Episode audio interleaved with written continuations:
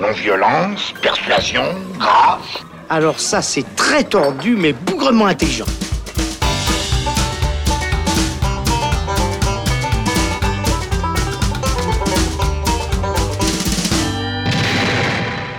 Salut les cinéphiles, bonjour ou bonsoir à tous, c'est Alex et bienvenue dans ce saloon du mois d'octobre qui revient donc sur euh, beaucoup, beaucoup de films, beaucoup de sorties euh, en salle notamment, sur les plateformes aussi, mais surtout beaucoup de cinéma et de cinéma français euh, dans cet épisode avec une douzaine de films quand même dont on va débattre aujourd'hui avec Thibaut Ducré. Salut Thibaut Mais bonjour Alexandre Et Florian Pouplin. Salut Florian Cocorico Oui, exactement. Je suis fier et heureux Oui. de voir autant, d'avoir vu autant de films français, Oui. de pouvoir en parler avec vous, parce Ouais. que c'est vrai que c'est rare. Hein.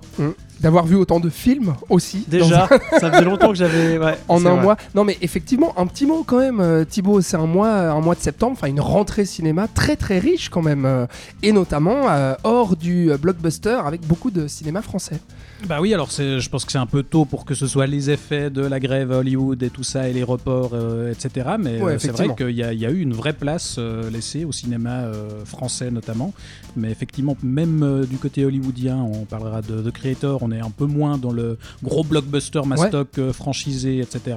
Donc euh, oui, ça faisait plaisir d'avoir un, un panel varié comme ça. Ouais, et franchement plein de très bons films. En tout cas, en ce qui me concerne, on va voir si c'est votre cas aussi. On va donc débattre euh, ensemble de The Creator, de Acid, du règne animal, du livre des solutions, de Dogman, du procès Goldman, de Mystère La à Venise. rime. Oui, Mystère Bravo. à Venise, Yannick, Sentinelle, Les Feuilles Mortes, No One Will Save You, interdit aux chiens et aux Italiens. Ça, c'est pour l'actualité. Et on reviendra aussi dans le passé avec un coup de cœur chacun. Alors, si vous êtes prêts, messieurs, eh bien, c'est parti.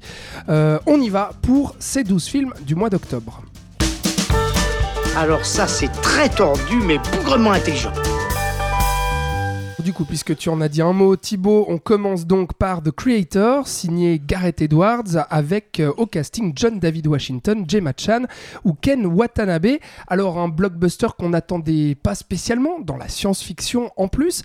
Euh, une anomalie aujourd'hui à Hollywood, il faut le dire. Un budget de 80 millions de dollars pour un film de SF, on va le dire, spectaculaire, qui a beaucoup de choses à offrir, et notamment euh, visuellement, qu'on n'attendait pas beaucoup. Il n'y a pas eu beaucoup de, de promos. Un film produit par la 20th Century Parce- Studios. Parce, que Disney s'en fout, c'est pour et ça qu'il n'y a pas eu de Disney. Mais je distribue euh, le film. Effectivement, ça, ça peut être aussi euh, euh, à questionner. Mais là où d'habitude, bah, ce type de blockbuster se fait à hauteur euh, pas moins maintenant de 150 à 200 millions de dollars euh, pour le produire. Ici, bah, c'est quasiment deux fois moins. Alors, est-ce que ça se ressent visuellement ou non, dans sa générosité ou non? Et puis surtout, bah, comment ça se fait qu'on ait un blockbuster comme ça aujourd'hui qui soit ni une suite, ni un remake, ni un scénario adapté de quoi que ce soit, mais qui soit un film qui sorte de la tête de Gareth Edwards, cinéaste donc, qui s'était illustré avec Star Wars Rogue One et puis avec le Godzilla euh, remake américain de 2014 Et Monsters, et Monsters, qui était son film, tout premier film. qui a beaucoup de points communs avec The Creator, je trouve. Ah bah je n'ai pas vu Monsters, alors tu Ah pourras justement peut-être bah. faire des, des petits parallèles avec ça, mais je te lance toi Thibaut en premier, Euh, bonne surprise ou pas ce creator qui, au passage je le dis quand même, nous raconte l'histoire d'une guerre entre l'intelligence artificielle, ici euh, incarnée par des robots qui sont donc en guerre contre les humains, mais ma- pas n'importe lesquels, l'Amérique, Les Américains, oui oui effectivement, parce que, Parce que bon, tout ceci est une grosse métaphore Voilà. du Vietnam, figurez-vous. et oui, une bombe atomique a explosé aux États-Unis et on accuse donc les robots et l'intelligence artificielle d'en être et à 9 l'origine. Exactement. Alors c'est bien, c'est pas bien? Euh, moi, j'ai énormément de réserves. Je reviendrai dessus plus tard, mais euh, non, mais déjà le simple fait que ce film existe, euh, c'est une bonne nouvelle et c'est une bonne surprise et ça fait plaisir parce que, bah, voilà, on le répète à longueur d'épisode, je pense. Aujourd'hui, on est dans un mm, panorama cinématographique où- où- qui est voilà dominé par la grosse franchise, les, les gros blockbusters à 200 millions minimum, et donc là, de voir un truc qui est un projet en théorie original, même si voilà, il y a un milliard d'influences, euh, mais c'est c'est pas, il n'y a pas une marque derrière qui euh, coûte seulement, tu l'as dit, 80 millions. Euh, c'est quand même une excellente nouvelle, et puis ça fait plaisir quand même de revoir euh, Gareth Edwards. Oui, tout à Je fait. confonds toujours avec Evans, c'est une non. horreur. Et non, Mais Gareth Edwards. Gareth Edwards, euh, voilà, qui Celui est qui a fait The, the, the, the, The Raid. absolument. Ouais, moi c'est Je, je Ah ouais. mélange toujours, je sais plus jamais lequel est lequel. C'est Gareth C'est- Evans. C'est pour ça. Voilà, Mhm. c'est ça. C'est comme David font- Lynch et David Fincher. Ouais, Tu vois voilà. Voilà. Ça n'a rien à voir, mais ils ont le même prénom. Ils ont, Voilà. un cinéma, Super. ils ont un cinéma très proche aussi. Oui, n'est-ce pas Bref, euh, non, mais ça fait plaisir de le revoir parce que moi, c'est un, je trouve que c'est un, ciné- un, un cinéaste très, complètement, très compétent au point de vue technique. Euh, voilà, il n'a pas servi des, des films qui ont toujours été très convaincants en, en termes de narration. Je trouve Mm. que autant son Godzilla que son Rogue One, il y avait des gros problèmes au niveau du scénario. Après, Ouais, je suis d'accord avec toi. les deux. Mais visuellement, il y avait des vraies propositions. Rogue One, c'était un projet euh, dont il avait été dépossédé, donc voilà, on Mm. connaît toute l'histoire derrière. Mais là, on retrouve, je trouve, dans The Creator, euh, le, le même talent qu'il a pour construire un univers et l'imposer. Mm. Je trouve que, voilà, en termes de de, ouais, de, de construction d'univers et de façon de l'incarner à l'écran, il y a, y a vraiment une, une vraie technique, un, un Mm. vrai talent, je trouve, pour rendre tout, tout, tout ça crédible Ça a vraiment de la gueule, il faut ça le a dire. de la gueule, ouais, pour euh, le, le petit budget qu'il a. Je trouve que l'utilisation de, des, effets, des effets visuels, euh, de, des images de synthèse, Mhm. etc., il arrive à crédibiliser son univers de science-fiction, à, à ancrer tout ça dans un truc très terre-à-terre, très, très réaliste, en- entre guillemets, ce qui Ouais. était déjà le cas dans, dans Rogue One. Et je trouve que, ouais, ne serait-ce que techniquement, euh, ben, il nous immerge vraiment dans, dans Mhm. quelque chose. Quoi. Non, non, moi je partage totalement, euh, totalement ton avis. Euh, je, je- Il faut le dire, le film a plein de défauts, a beaucoup de défauts d'écriture. Euh, je pense qu'on va peut-être les énumérer de ton côté, euh, Florian, donc je vais te laisser le faire. Mais en gros, pas mal de défauts Euh, d'écriture certes, mais aussi de montage. On sent quand même que ça a été assez coupé au montage. Il y a des ellipses quand même euh, pff, qui parfois sont assez compliquées. Euh, voilà, il y, a- il y a pas mal de petites choses comme ça. Le, le personnage principal qui manque à la fois de charisme par John David Washington et surtout de, de caractérisation de personnage aussi. Et puis tu vois, effectivement, au générique, ça, Ouais. ça aurait été marqué The Protagonist, comme Ouais. dans Tenet, Mhm. ça m'aurait fait le même effet. Ouais. J'ai vraiment pensé Ouais. à ça pendant le film. Il, juste. il est tellement transparent, oui, vide, oui, ouais. entre guillemets, hein, Mm. que c'est genre le protagoniste. Et il sert pas, enfin voilà, bref. Mais... Non, non, mais c'est vrai. Et donc, On- ce sont des gros défauts du film. Mais pour autant, bah, moi, j'ai vraiment envie de défendre ce film-là. Comme toi, Thibaut, parce que ne serait-ce que la- pour la bonne nouvelle qu'à Hollywood, on fasse ce genre de film, c'est-à-dire qu'on confie vraiment à, à un vrai cinéaste qui avait vraies idées, à la fois visuelles et thématiques derrière. Parce que là, sur l'intelligence artificielle, moi, j'ai entendu un peu à droite à gauche que euh, tout le monde disait non, mais ouais, c'est une ressucée de tout ce qu'on connaît, de Terminator à Blade Runner, en passant par Ghost in the Shell, etc. Oui, mais moi je trouve qu'il arrive quand même à faire un, joli cocktail avec toutes ces thématiques et ces références SF qui sont, à mon sens, bien digérées. Et même si ça péclote un peu au niveau de l'écriture, je trouve qu'en termes de thématiques, moi j'a- j'avais j'avais rarement vu une manière de s'intéresser à l'intelligence artificielle comme, euh, certes, à un moment donné, une menace, enfin la menace au début, mais après pour se diriger vers une sorte de complémentarité euh, entre l'homme et la machine, mais tout en nuance. C'est-à-dire que c'est jamais tout noir ou tout blanc, c'est jamais les machines c'est pas bien, les machines c'est bien, euh, euh, aimons les robots, etc. Non, c'est beaucoup plus nuancé que ça. Et là, j'avais jamais vu un film qui traitait autant de la création et en fait de la dépendance de l'intelligence artificielle, euh, euh, comment dire, euh, que l'IA dépende de l'homme et qu'elle soit en fait son prolongement, euh, comme le porte le, le nom en fait du film Bah, de c'est ça, Creator. C'est la création. indiqué, puis en plus le film est chapitré avec des titres, euh, le créateur, je, je plus, il y a la mère, Oui. le fils, enfin t'as tout un, un aspect. petit peu grossier ça un d'ailleurs, mais bon. euh, symbolique, religieux, mystique, mais, mais qui Oui. est aussi intéressant cette idée de mélanger. Enfin, voilà, moi j'ai pas vu dans beaucoup de films euh, des robots dans des temples tibétains. Exactement. Et voilà, cette espèce de mix là, ça, Oui. ça marche aussi. Je et trouve. des robots avoir l'intelligence a- artificielle aller vers la spiritualité aussi. J'avais rarement vu ça abordé. On abordait souvent la conscience, euh, les émotions, euh, le ressenti, etc. Mais là, d'atteindre ça en disant bah, les robots aussi peuvent avoir une quête en fait de la mortalité ou l'immortalité, enfin en tout cas de se Une poser quête des questions existentielle, quête ouais. existentielle et, et spirituelle. Waouh, moi je trouve que ça, ça, enfin voilà. Donc ça m'a fait beaucoup plaisir et j'ai envie de défendre ce film. Florian. Alors, moi, je trouve que là est la grande force du film pour moi. Euh, je vais rebondir avant de donner mon avis.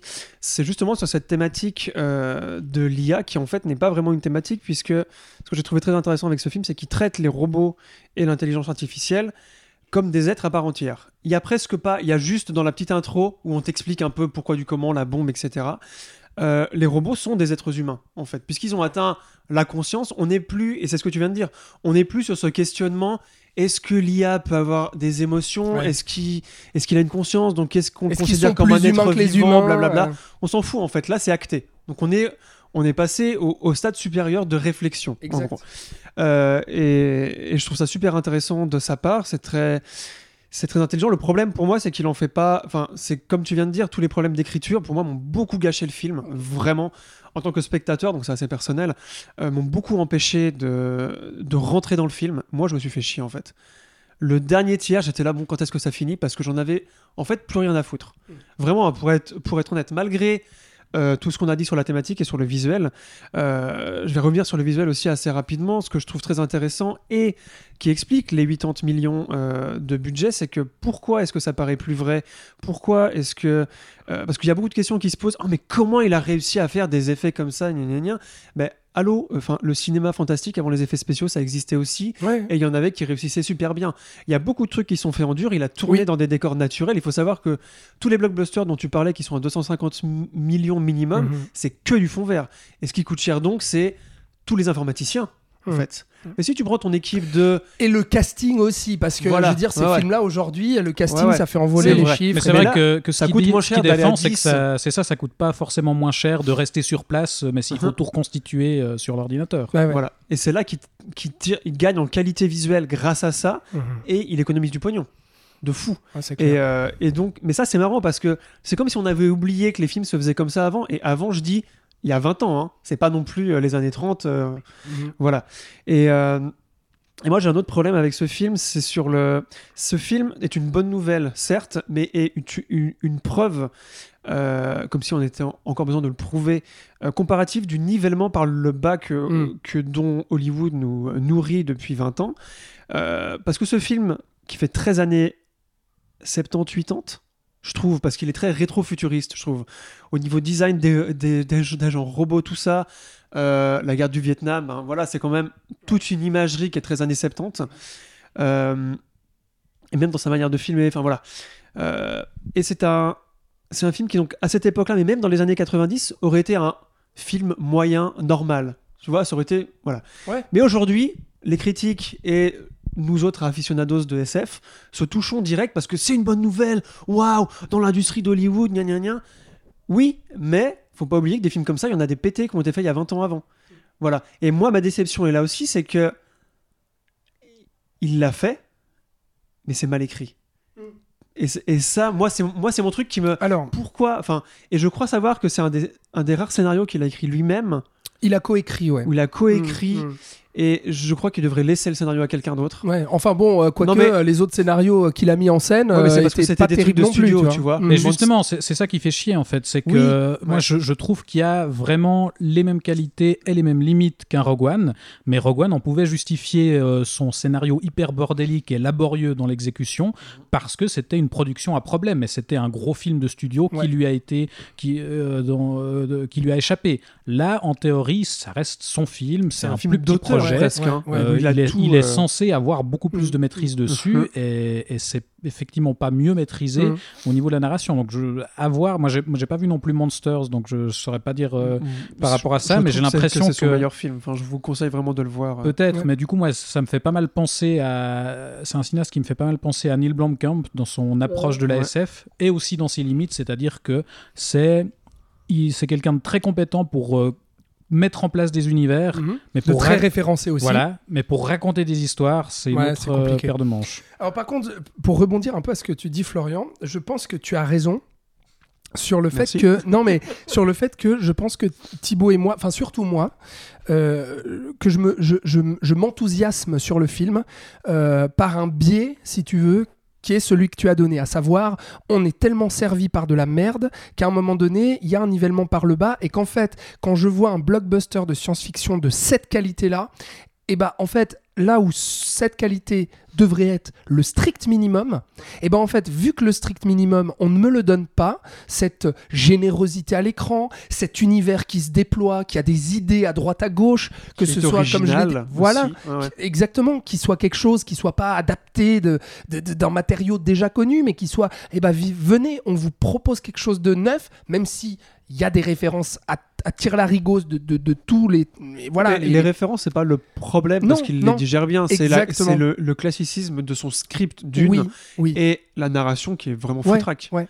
Donc c'est vrai que j'avoue, je, je pense que je m'enthousiasme trop par rapport à, à ce qu'est la qualité. Il n'y a pas Oui, de problème avec ça. je, non, mais je faisais juste un petit rappel que. Oui, mais que- justement. mais aussi, il faut. C'est bien que tu. C'est bien que tu parles de blockbuster de SF parce que c'est très important Bah oui. de dire SF parce que ça fait 20 ans qu'on n'en a pas eu on en a un très peu. ouais. original. Bah, disons que là, il serait sorti en début d'année dans la foulée d'Avatar 2. Peut-être qu'on aurait été un peu moins clément, je sais pas. Oui, mais c'est vrai que oui. là, ça fait un bon moment qu'on n'a pas bouffé de la, Oui, de la vraie puis- SF puis qu'on euh, l'attendait pas non ambitieuse, plus. parce que malgré tout, ça reste ambitieux. Exact. Donc oui, peut-être que ça encourage d'autant Oui. plus à être, euh, être clément. Et puis qu'on l'attendait pas non plus. C'est une surprise. C'est pas un film qui a été marketé, qui a plus, été. comme tu disais. Voilà. Il est un peu tombé comme ça. J'étais là, ah tiens, c'est quoi Exact. ce truc Et donc c'est vrai que euh, euh, non mais c'est- très bien de replacer ça parce qu'il faut il faut dire ce qui est mais malgré tout euh, bah oui on, juge le film euh, à, l'heure en fait où il sort quoi donc euh, on est euh, fin 2023 et donc forcément que notre regard est influencé par tout ce qui se fait, etc. Mais franchement, moi je trouve quand même, on parle beaucoup de, de- problèmes d'écriture. Moi j'ai vu vraiment des critiques très très assassines sur le film en disant que c'était bête, qu'il n'y avait aucune idée, que c'était écrit n'importe comment, que c'était ni fait ni à faire, etc. Franchement, même si j'avoue qu'il y a des défauts d'écriture, j'ai parlé notamment de, de- des problématiques avec les personnages, mais aussi par moments des problèmes d'ellipse et autres. Mais mine de rien, moi je trouve quand même que l'intrigue de base, pardon, mais moi je trouve que ça se tient en termes de rythme, etc. Je trouve que le film reste correct. Euh, voilà, j'arrive quand même à suivre ce missionnaire qui va essayer de rechercher le créateur, mais à un moment donné, qui va rencontrer sept enfants, etc. et qui partent dans une sorte de road trip où ils vont dans plusieurs pays d'Asie pour essayer de rechercher le créateur. Et après climax, et voilà, donc en soi, moi, le, le- le minimum pour moi d'écriture est, est assuré en fait. Donc c'est pour ça que j'ai du mal à comprendre la, la violence en fait de certaines critiques qui ont vraiment balayé le film d'un revers de la main. Moi, j'ai lu et entendu vraiment des trucs très très très sévères à l'égard du film et euh, j'ai du mal à le comprendre. Euh, ce qui, ce qui n'est pas ton cas parce que je, moi, je crois vraiment comprendre que le problème c'est le nœud émotionnel pour toi qui t'a jamais euh, embarqué à cause des personnages, non? Si tu veux, j'ai un, j'ai un exemple. Pour moi, j'ai le même problème avec The Creator qu'avec Barbie. C'est-à-dire que euh, Barbie, c'était. Non, non, mais. Putain, j'en ai renversé mon verre. C'est vrai. Ça, c'était inattendu. En plus, tu as un beau verre Joss que tu as acheté au Japon, quand Oui, même. les dents fais, de la mer. fais attention. Oui, c'est vrai. C'est-à-dire que Barbie, c'est le féminisme pour les nuls. Pour moi, The Creator, c'est la SF pour les nuls, un peu. Tu vois? Et donc, du coup, bah, ayant grandi avec de la SF, ayant lu beaucoup de bouquins, ayant vu énormément de films, comme nous tous ici, tout, tout ce qui est les, les classiques, euh, comme tu les as cités avant, euh, Blade Runner, etc., ben, c'est déjà vu. Donc, évidemment, on nous propose rien de nouveau, donc c'est pas entraînant. Tu vois ce que je veux dire? Et donc, mais je reconnais quand même que pour des gens qui sont complètement des novices dans la SF, ils vont, ils vont sûrement être là. Waouh Mm. Ah putain, les IA, super intéressant. Oui, mais tu parlais avant qu'il y avait une forme de nouveauté par rapport au traitement de l'IA, justement. Oui, dans la thématique, mais pas dans comment c'est fait. Ok, d'accord. Voilà. d'accord. Ouais, ouais. Ok. Ouais, pas comment le scénario est agencé. Exactement, c'est deux choses différentes. Ouais, Ouais, ouais, d'accord. Euh, dire quand même que euh, le marche pas du film, tout aux voilà, C'est ça que t'allais dire. Mm.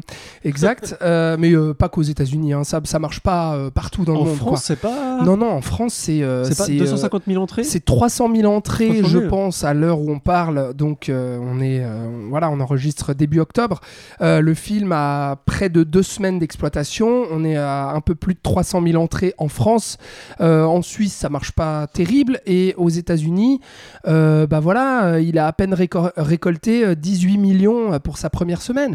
Donc, même avec un petit budget, qu'on se disait justement, bah ah tiens, ça peut être un modèle économique pour ces blockbusters qui un pourraient petit très vite budget être pour Hollywood. hein, il, faut, il faut le rappeler. Bah, hein, parce c'est que ça. 80 millions, c'est énorme. hein. Oui, oui, non, mais absolument, pour Hollywood, mais euh, et pour cette facture de blockbuster.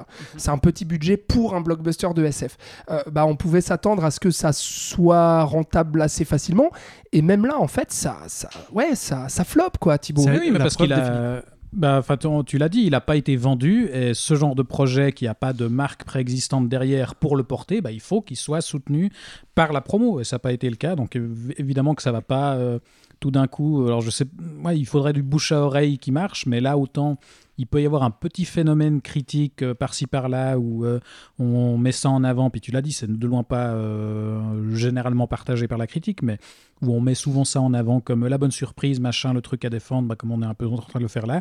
Mais, mais ça peut pas marcher auprès du grand public Mm. comme ça d'un claquement de Et doigts. pourtant, il y a quand même des bonnes critiques aussi, quoi. Enfin, je veux dire, le, le film n'a pas reçu que des mauvaises critiques, ça a divisé, mais il y a quand même beaucoup, notamment dans, dans, dans la comment dire, dans la sphère un peu geek, tu vois, et puis dans les amateurs de, de SF. Moi, j'ai vu beaucoup de, de médias ou même de blogueurs et autres euh, que- qui défendaient vraiment le film. Bah, Voilà. visiblement pas. Bah quoi. non. Parce que le, le- Thibaut a, le- a relevé un très bon point, c'est que pour ce genre de films qui sont originaux, donc ont aucune attache avec rien d'autre, et qui sortent un peu comme ça à l'arrache, il y a que le bouche à oreille qui peut fonctionner. Ouais, bien Et sûr. si le film a des défauts, Mm. c'est mort. Mm. Et c'est le cas. Ouais. En fait, pour qu'un film comme Ouais. ça fonctionne et renverse Oui, fasse faut quelques soit petites vraiment, très bien, quoi. au niveau industrie hollywoodienne, il faut qu'il soit béton. Mhm. Si par exemple il y a des gens qui refont l'équivalent de Matrix aujourd'hui, Ouais. il y a des chances que ça fasse bouger Hollywood. Parce que Ouais. Matrix, c'est un peu la même chose. Beaucoup d'influence, un scénario super Mhm. cla- classique et déjà vu pour les fans de SF. Ouais. Sauf que là, enfin, la- narrativement, c'est nouveau. parfait, la musique est. Enfin, tu vois. Matrix quand même. bien sûr. Voilà, il faudrait un truc de ce niveau-là pour que ça laisse un effet. Je pense que The Creator, Mhm. on l'aura oublié dans quelques mois et Ah Hollywood oui, l'aura oui. oublié dans, dans quelques mois, malheureusement. Ouais, bah effectivement. C'était une belle tentative, mais Non, mais Bah, ouais. malheureusement, comme tu dis, parce que Et c'est bah, Et c'est bête parce que ça va prouver à Hollywood qu'il faut continuer à faire de la fran- franch- franchise. Ouais, ouais. Puisque dès qu'il y a un petit truc qui sort, mais qui a C'est un gros budget quand même, dire. voilà, ouais, je te coupe l'herbe sous le pied un petit peu. Et c'est ça, moi, qui m'emmerde plus. Mm. C'est que ça va les conforter, enfin, ça va conforter Disney, puisque Hollywood est tenu par Disney et Universal. Mhm.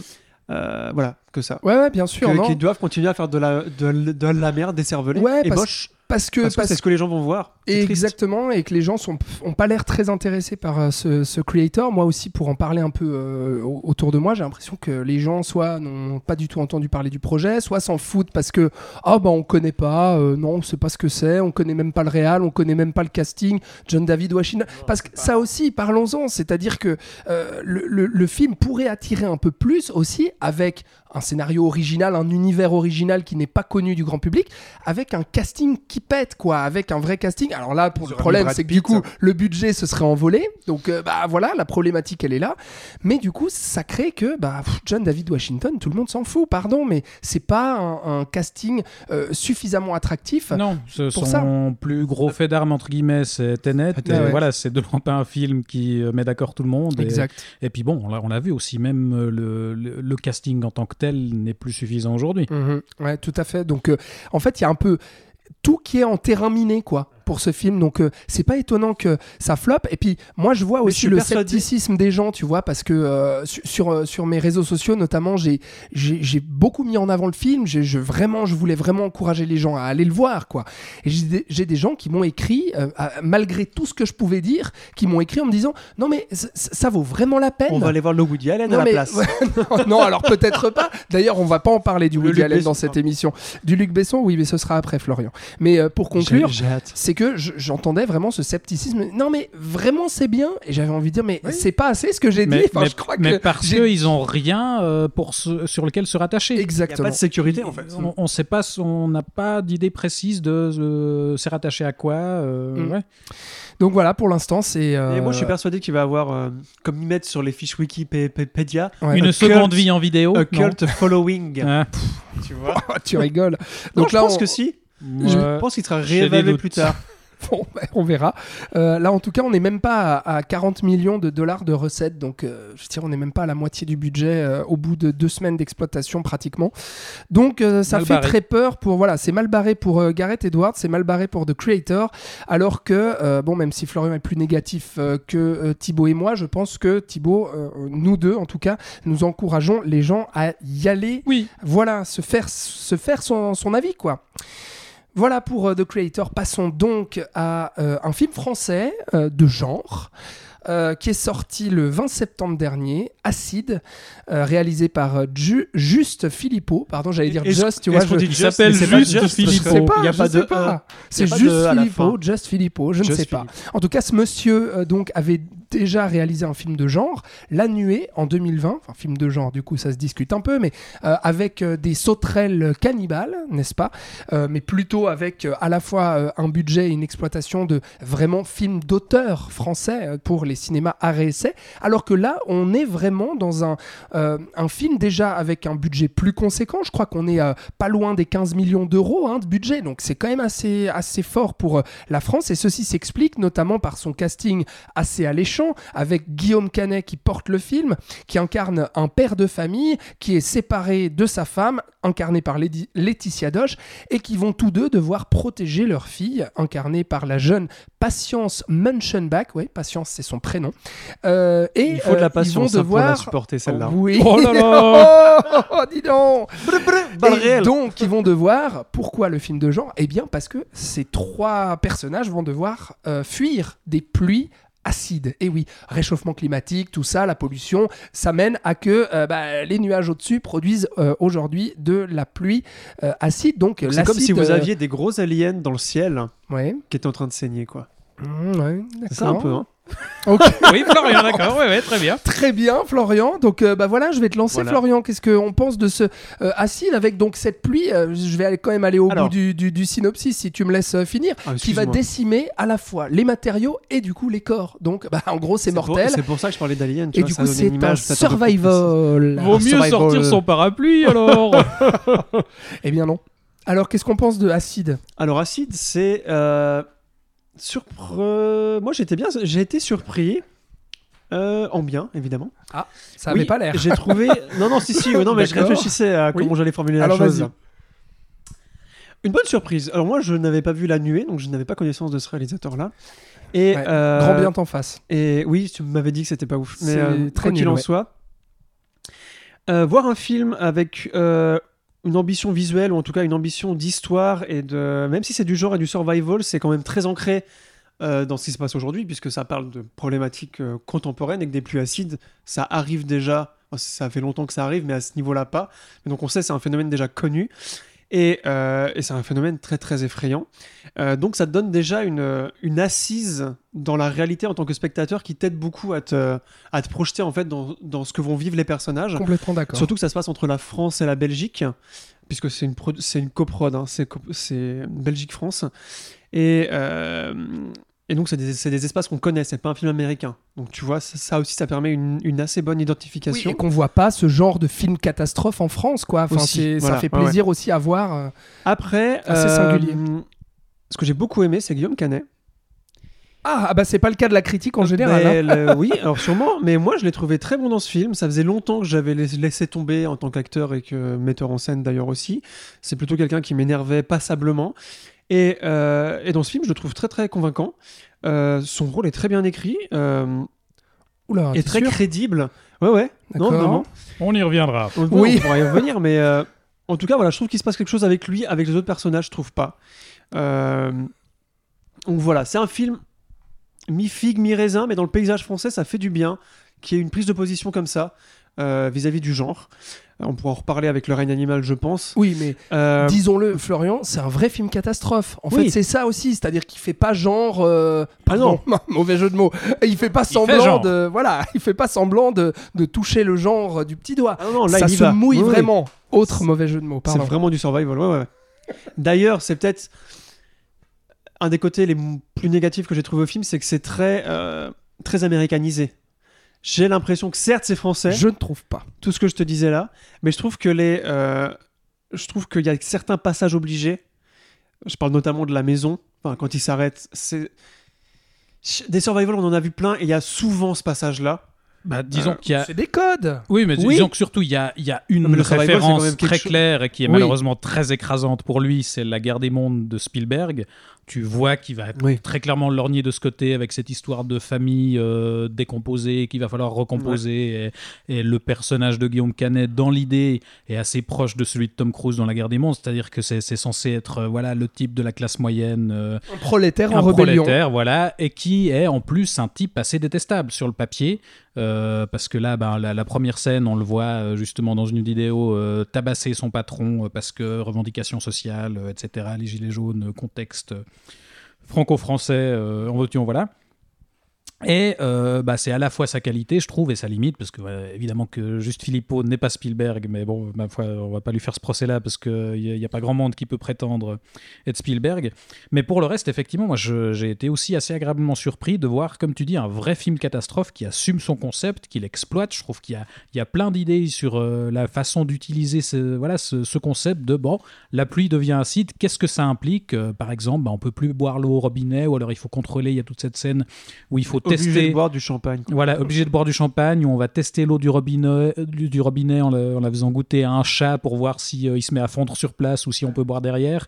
Et euh, ouais, le- Les le- lacs, les rivières. les euh, lacs, les rivières, les flaques d'eau. euh, effectivement, le, voilà, le- la moindre goutte de pluie devient euh, un, un énorme danger potentiel. Et Donc, on euh, sent qu'on peut pas survivre longtemps. En fait, c'est C'est ça, ça. aussi. Il y, a Ouais. une- il y a une urgence, il y a une vraie tension Exactement. dans le film. Et la mort est là. Enfin, La mort dire, est là, ouais, la parce mort que- est, est tangible. Ouais, ouais, parce Ah ouais. qu'en plus, c'est ça qui est assez réjouissant, je trouve, c'est qu'il ose être assez cruel euh, avec ses personnages. Il, il fait pas un film catastrophe où tout le monde s'en sort, euh, tout va bien, euh, c'était qu'une petite averse et on est bon.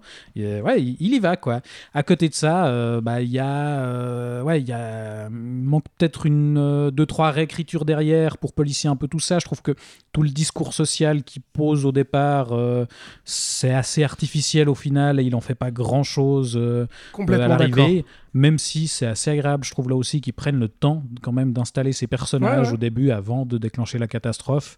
Mais euh, tout ce qu'il veut raconter avec euh, cette histoire de Guillaume Canet qui, est, euh, qui a un bracelet électronique parce qu'il a tabassé son patron et puis il, y a- il est constamment en conflit avec justement la classe supérieure. Et voilà, je trouve que ça amène, ça amène pas grand chose au, au truc. Mais, mais voilà, dans l'ensemble, ouais, je assez, assez réjoui. Bah moi, c'est là où je suis pas du tout d'accord avec toi, Florian. Tu disais que le personnage de Guillaume Canet était bien écrit. Pour moi, c'est vraiment le point noir du film. Alors, Parce que moi j'aime vraiment le film, mais ça c'est pas possible quoi. Enfin, je veux dire comme comme dit Thibaut, ce- cet argument social et tout, on, en- on, on veut en faire un ouvrier révolté, énervé pour avoir euh, un mec en colère qui est en plus climato-sceptique, etc.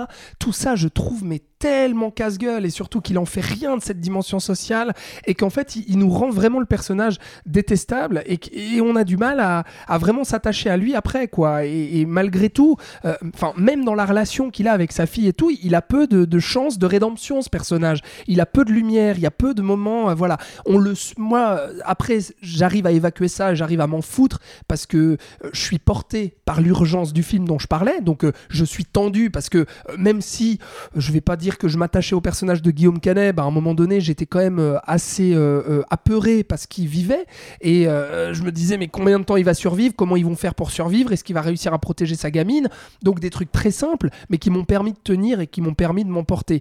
En plus de ça, je- je dirais aussi que la mise en scène du film, pour moi, c'est une grande qualité parce que arriver à nous faire des scènes de tension, notamment il y a une fuite en bagnole au début, je trouve avec des plans serrés en shaky cam, avec un montage vraiment très précis et qui donne, je trouve, une dynamique et un rythme hallucinant. Il y a des La grands plans et des grands angles. aussi. La scène du pont, superbe.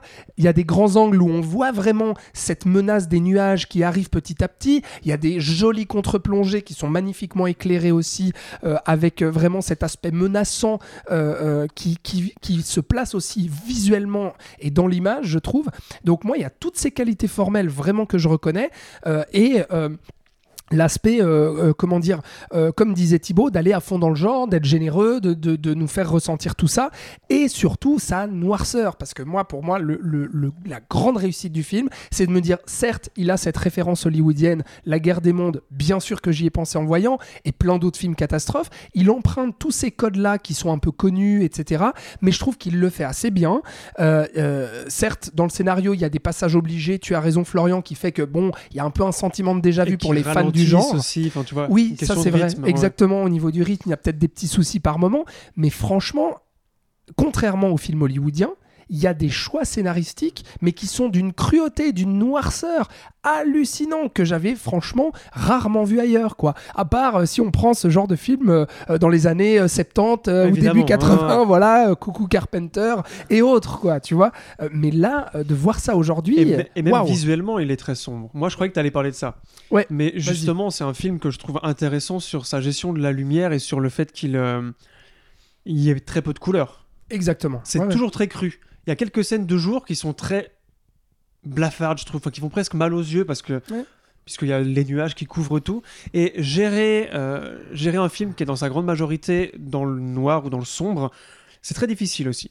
Et je trouve que pour un deuxième film, il s'en sort très bien d'un point de vue visuel euh, sur ce côté-là.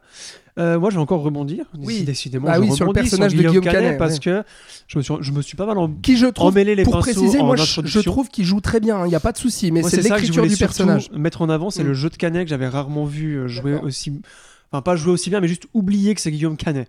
Et ça, c'est déjà beaucoup, parce que Canet, c'est quand même quelqu'un de connu dans le paysage actoriel. Actoriel Euh, Oui. De l'actorat français. Mais oui, très bien. Alors, moi, la dimension so- sociale, je l'ai pas prise comme ça. Pour moi, c'est un lien avec son aptitude à survivre dans la suite du film. On pose un personnage qui a passé toute sa vie à survivre au capitalisme, entre guillemets. Alors, tu vois, à devoir se battre tout le temps pour avoir un salaire, pour être dans des syndicats contre le patronat, euh, pour avoir le, sûrement euh, des week-ends de garde à- pour sa fille. Enfin voilà, c'est quelqu'un qui a- qui sûrement à cause de ses choix aussi, parce Mm. que il a un tempérament, un caractère assez, voilà, assez Oui. limite. Enfin, il n'est Mhm. pas aimable en soi. Bah ouais. Euh, et donc moi je l'ai vu comme ça, qui continue pas, le côté social ne m'a pas dérangé puisqu'il prend très vite euh, le rôle du père. Et moi c'est ça que j'ai trouvé très intéressant. Oui, mais quand même, il nous place ce truc-là en ouverture du film. Pour moi, c'est un message, ça veut dire quelque chose, ça veut dire Ouais, qu'est-ce qui se va passe aller après là-dedans. Qu'est-ce qui se passe après? La vidéo est sur internet Ouais. et des filles se foutent de la gueule du père, donc de Guillaume Canet. Mm. Voilà. Et il y a Oui, du harcèlement manière- scolaire avec ça. Exact. Et donc, il, il le fait cette transition comme ça, voilà. Et après, il traite d'un personnage père et plus d'un personnage Mm. socialement Mhm. euh, d'un intégré. Enfin, voilà, ouais. Exactement. Euh, donc voilà, c'est ça Ouais, que moi j'ai trouvé que ça faisait sens. Et euh, je finirai juste Bah, là-dessus. vas-y. Un truc que j'ai beaucoup aimé aussi, euh, je disais ça en introduction avec patience, euh, Euh, qui d'ailleurs, pardon, mais Qui qui est très pas terrible quand qui même. est très énervante parce qu'elle joue pas très très bien Ouais. et qu'elle a un rôle énervant. Aussi. Et moi, Eh oui. ce que j'ai beaucoup aimé dans ce film, c'est que j'y ai vu, après c'est peut-être mon interprétation à moi, une métaphore de l'adolescence Mm. et de comment gérer son adolescent. Euh, J'en veux pour preuve cette scène qui est vers la fin, qui est tellement cool, qui m'a fait un bien fou, où, euh, petit spoiler, si vous voulez avancer 30 secondes, vous pouvez, où Canet dit à sa fille tu fermes ta gueule, t'es con ou quoi, tu te rends pas compte Ouais. de ce qui est en train de se passer. Ouais. Elle a passé une heure et quart de film à chouiner euh, parce que ah mais papa pourquoi on va pas voir tonton? Ah mais machin mais pourquoi maman machin? Hein puis moi tout le long du film j'étais là mais ta gueule grosse conne les gens sont en train de crever Mais autour de toi et tu penses qu'à ça Ah putain. voilà bref Ouais. et mais ça ça va avec ce rôle de père en fait Mhm. voilà et donc j'ai trouvé et cette scène j'en veux- pour preuve encore une fois que Ouais. voilà il y a un travail de relation entre le père et la fille qui est différent Mhm. qui est traité je trouve très différemment dans, que dans d'autres beaucoup beaucoup de films où on essaye de se rabibocher là c'est pas le cas Effectivement. Par contre, euh, là aussi, euh, flop. Euh, Enfin, flop. C'est pas dramatique, mais c'est quand même, euh, c'est pas un succès. Hein. J'ai annoncé le budget, euh, près de, près, je crois qu'on est aux, entre 10 et 15 millions d'euros. Euh, là, euh, au bout de deux semaines, on est à un peu plus de deux semaines, on est à 200 000 spectateurs en France. C'est pas foufou. C'est pas foufou, Euh, étant non. donné que, enfin, tu vois, le casting et tout ça, la manière dont Mm. le film est vendu, c'est quand même Pathé qui, qui produit et qui distribue. Euh, ça, ça se voulait ratisser beaucoup plus large. Alors le, le- le problème, je pense, c'est que en première semaine, il a plutôt plutôt bien démarré. Par contre, il s'est écroulé direct en deuxième semaine. Mais, et moi, euh, je pense que déjà, il y a des critiques qui sont vraiment ça, pas assassines sur le l'impression que film. le bouche à oreille, bouche à oreille, euh, soit pense, c'est très spécialement mauvais, non, positif. Ouais, ouais. Et déjà, déjà à Cannes, ils s'en étaient pris plein la gueule. Ah oui, Ouais, j'ai oublié de ça. dire. Il y avait Cannes qui avait préparé le terrain et je Ouais, crois pas qu'il ait été spécialement euh, salué. présenté en, en séance bien. de minuit, voilà, on Mm. le dit, qui avait été assassiné à Cannes et puis qui, euh, bah, depuis sa sortie, à part quelques critiques, bah, comme nous, qui Voilà. sont qui sont cléments avec le film, Et puis, le film se prend une volée de bois vert. Si de base il n'y a pas une espèce de méfiance vis-à-vis du genre français, de voilà, de chaque euh, chaque film de genre français qui sort, il y a toujours cette espèce d'a priori, euh, mais on- ne sait pas merde. faire du genre Ouais. en France. euh, donc j'imagine que ça, que ça c'est invite faux, pas à y aller. Et le dernier film catastrophe français, à ma connaissance, c'était Dans la brume. Je saurais plus dire s'il Ouais. a marché d'ailleurs. Non. Euh, Non, je non, crois non, pas. Il n'a pas marché. Voilà. Mais c'était pas Bah, très bien vendu non plus. hein. Non, c'est ça. Donc euh, mais voilà, je, je pense que de toute façon, il part déjà avec pas mal de handicap Mm. à la base. Effectivement. Enfin non, il y a eu Titan aussi, film de genre français depuis. Oui, non, je disais film catastrophe. Ah, catastrophe, pardon. Mais est-ce Ouais. que Tu me diras, c'est que peut-être une Titan a marché catastrophe. Ah, Mais est-ce que Titan, a marché Je suis pas sûr. hein. non, ça a pas bien Voilà. marché non plus. Ouais, Oui, mais pas le Palme d'Or. Mais euh, L'histoire voilà. du cinéma s'en souviendra. Donc c'est euh, c'est un peu triste pour, euh, pour Acid parce que bah, nous, euh, vous l'aurez compris, on aime bien. Donc euh, on vous encourage, si vous ne l'avez pas vu, à, à aller le voir, franchement, à défendre ce type de cinéma. J'aurais pas dit ça avec La Nuée, mais là je trouve que Juste Philippot va vraiment bien dans le genre et puis il se fout pas de la gueule du spectateur. Vraiment, euh, c'est c'est généreux, quoi. C'est du vrai film catastrophe. Et euh, puisqu'on est dans le film de genre français, eh bien continuons dans le film de genre français parce que il a une Dogman. bonne gueule. Non, non, non, avec euh, non, français, non, non. Bah si, c'est français, oui. Hein? Oui. Oh, bah quand Bon, le règne animal, vas-y, enchaîne. Bon, merci, merci euh, Florian. Donc, Le règne animal, voilà notre nouveau film euh, dont on va débattre là les prochaines minutes. Donc, signé Thomas Caillé. Alors, euh, film qui a été présenté à Cannes lui aussi. À... L'ouverture de- d'un certain regard, si je me trompe pas. Merci absolument. C'était tes notes, t'as- Oh, C'est mes notes, bah oui, bien sûr, désolé. il n'y a pas de souci. Euh, Thomas Caillet, donc, qui s'était fait remarquer il y a. Avec les combattants. Oui Il y a près de 10 ans. Avec Vous- Adèle Haenel. Vous me dites si vous voulez terminer mes phrases. hein, on, peut, on peut faire un ping-pong, ça peut être sympa avec Adèle Haenel, effectivement. Euh, et donc, Le règne animal qui est sorti le 4 octobre en France et en Suisse. Euh, alors là, la critique est bien plus clémente. hein, euh, je vais le dire tout de suite en ouverture. C'est hallucinant. On est euh, sur Allociné pour plus d'une vingtaine de titres presse, de critiques presse, pardon. On est à une moyenne de 4,4 sur 5. C'est hallucinant. Non, non, mais c'est hallucinant. Enfin, il faut quand même le souligner pour dire que ce film plaît énormément à la critique. Alors au public, bah, c'est un peu trop tôt pour le dire, euh, mais euh, voilà, avec donc au casting Romain Duris, le jeune Paul Kircher et puis Adèle Exarchopoulos. Alors l'histoire, quelle est-elle? L'autre Adèle. Euh, L'histoire, quelle est-elle Eh bien, elle parle d'un virus euh, qui est euh, eh bien euh, inconnu, mais en tout cas qui touche les humains, qui vont se transformer en animal. Euh, ce qui pose donc euh, forcément problème. Les animaux mutants, eh bien, on les enferme dans des centres, et parmi eux, eh bien, la maman euh, de cet adolescent dont j'ai oublié le nom, mais qui est incarné par Paul, Paul Kircher. Ah, le Voilà. personnage, je te oui, dis. Je sais j'ai oublié son prénom. Kevin. truc Non. comme ça. et euh, qui est donc la femme de euh, Romain Duris. Et donc euh, père et fils vont essayer de retrouver euh, leur euh, femme En tout slash cas, elle, maman. elle, elle s'appelle Alana. Voilà. Parce qu'elle, parce qu'il le crie souvent. Il le Lana crie très souvent Lana pour essayer de la retrouver. Qu'est-ce que ça vaut, Thibaut? Bah, c'est vachement bien. Eh ouais. Ouais, non, non, alors là, c'est un tout autre niveau qu'Acide, même si Acide, c'est pas si mal, mais alors là, vraiment, la, la grosse surprise, euh, si on veut euh, la preuve que euh, en France aussi, on peut faire du, du film de genre, euh, bah, c'est ce film-là qu'il faut aller voir.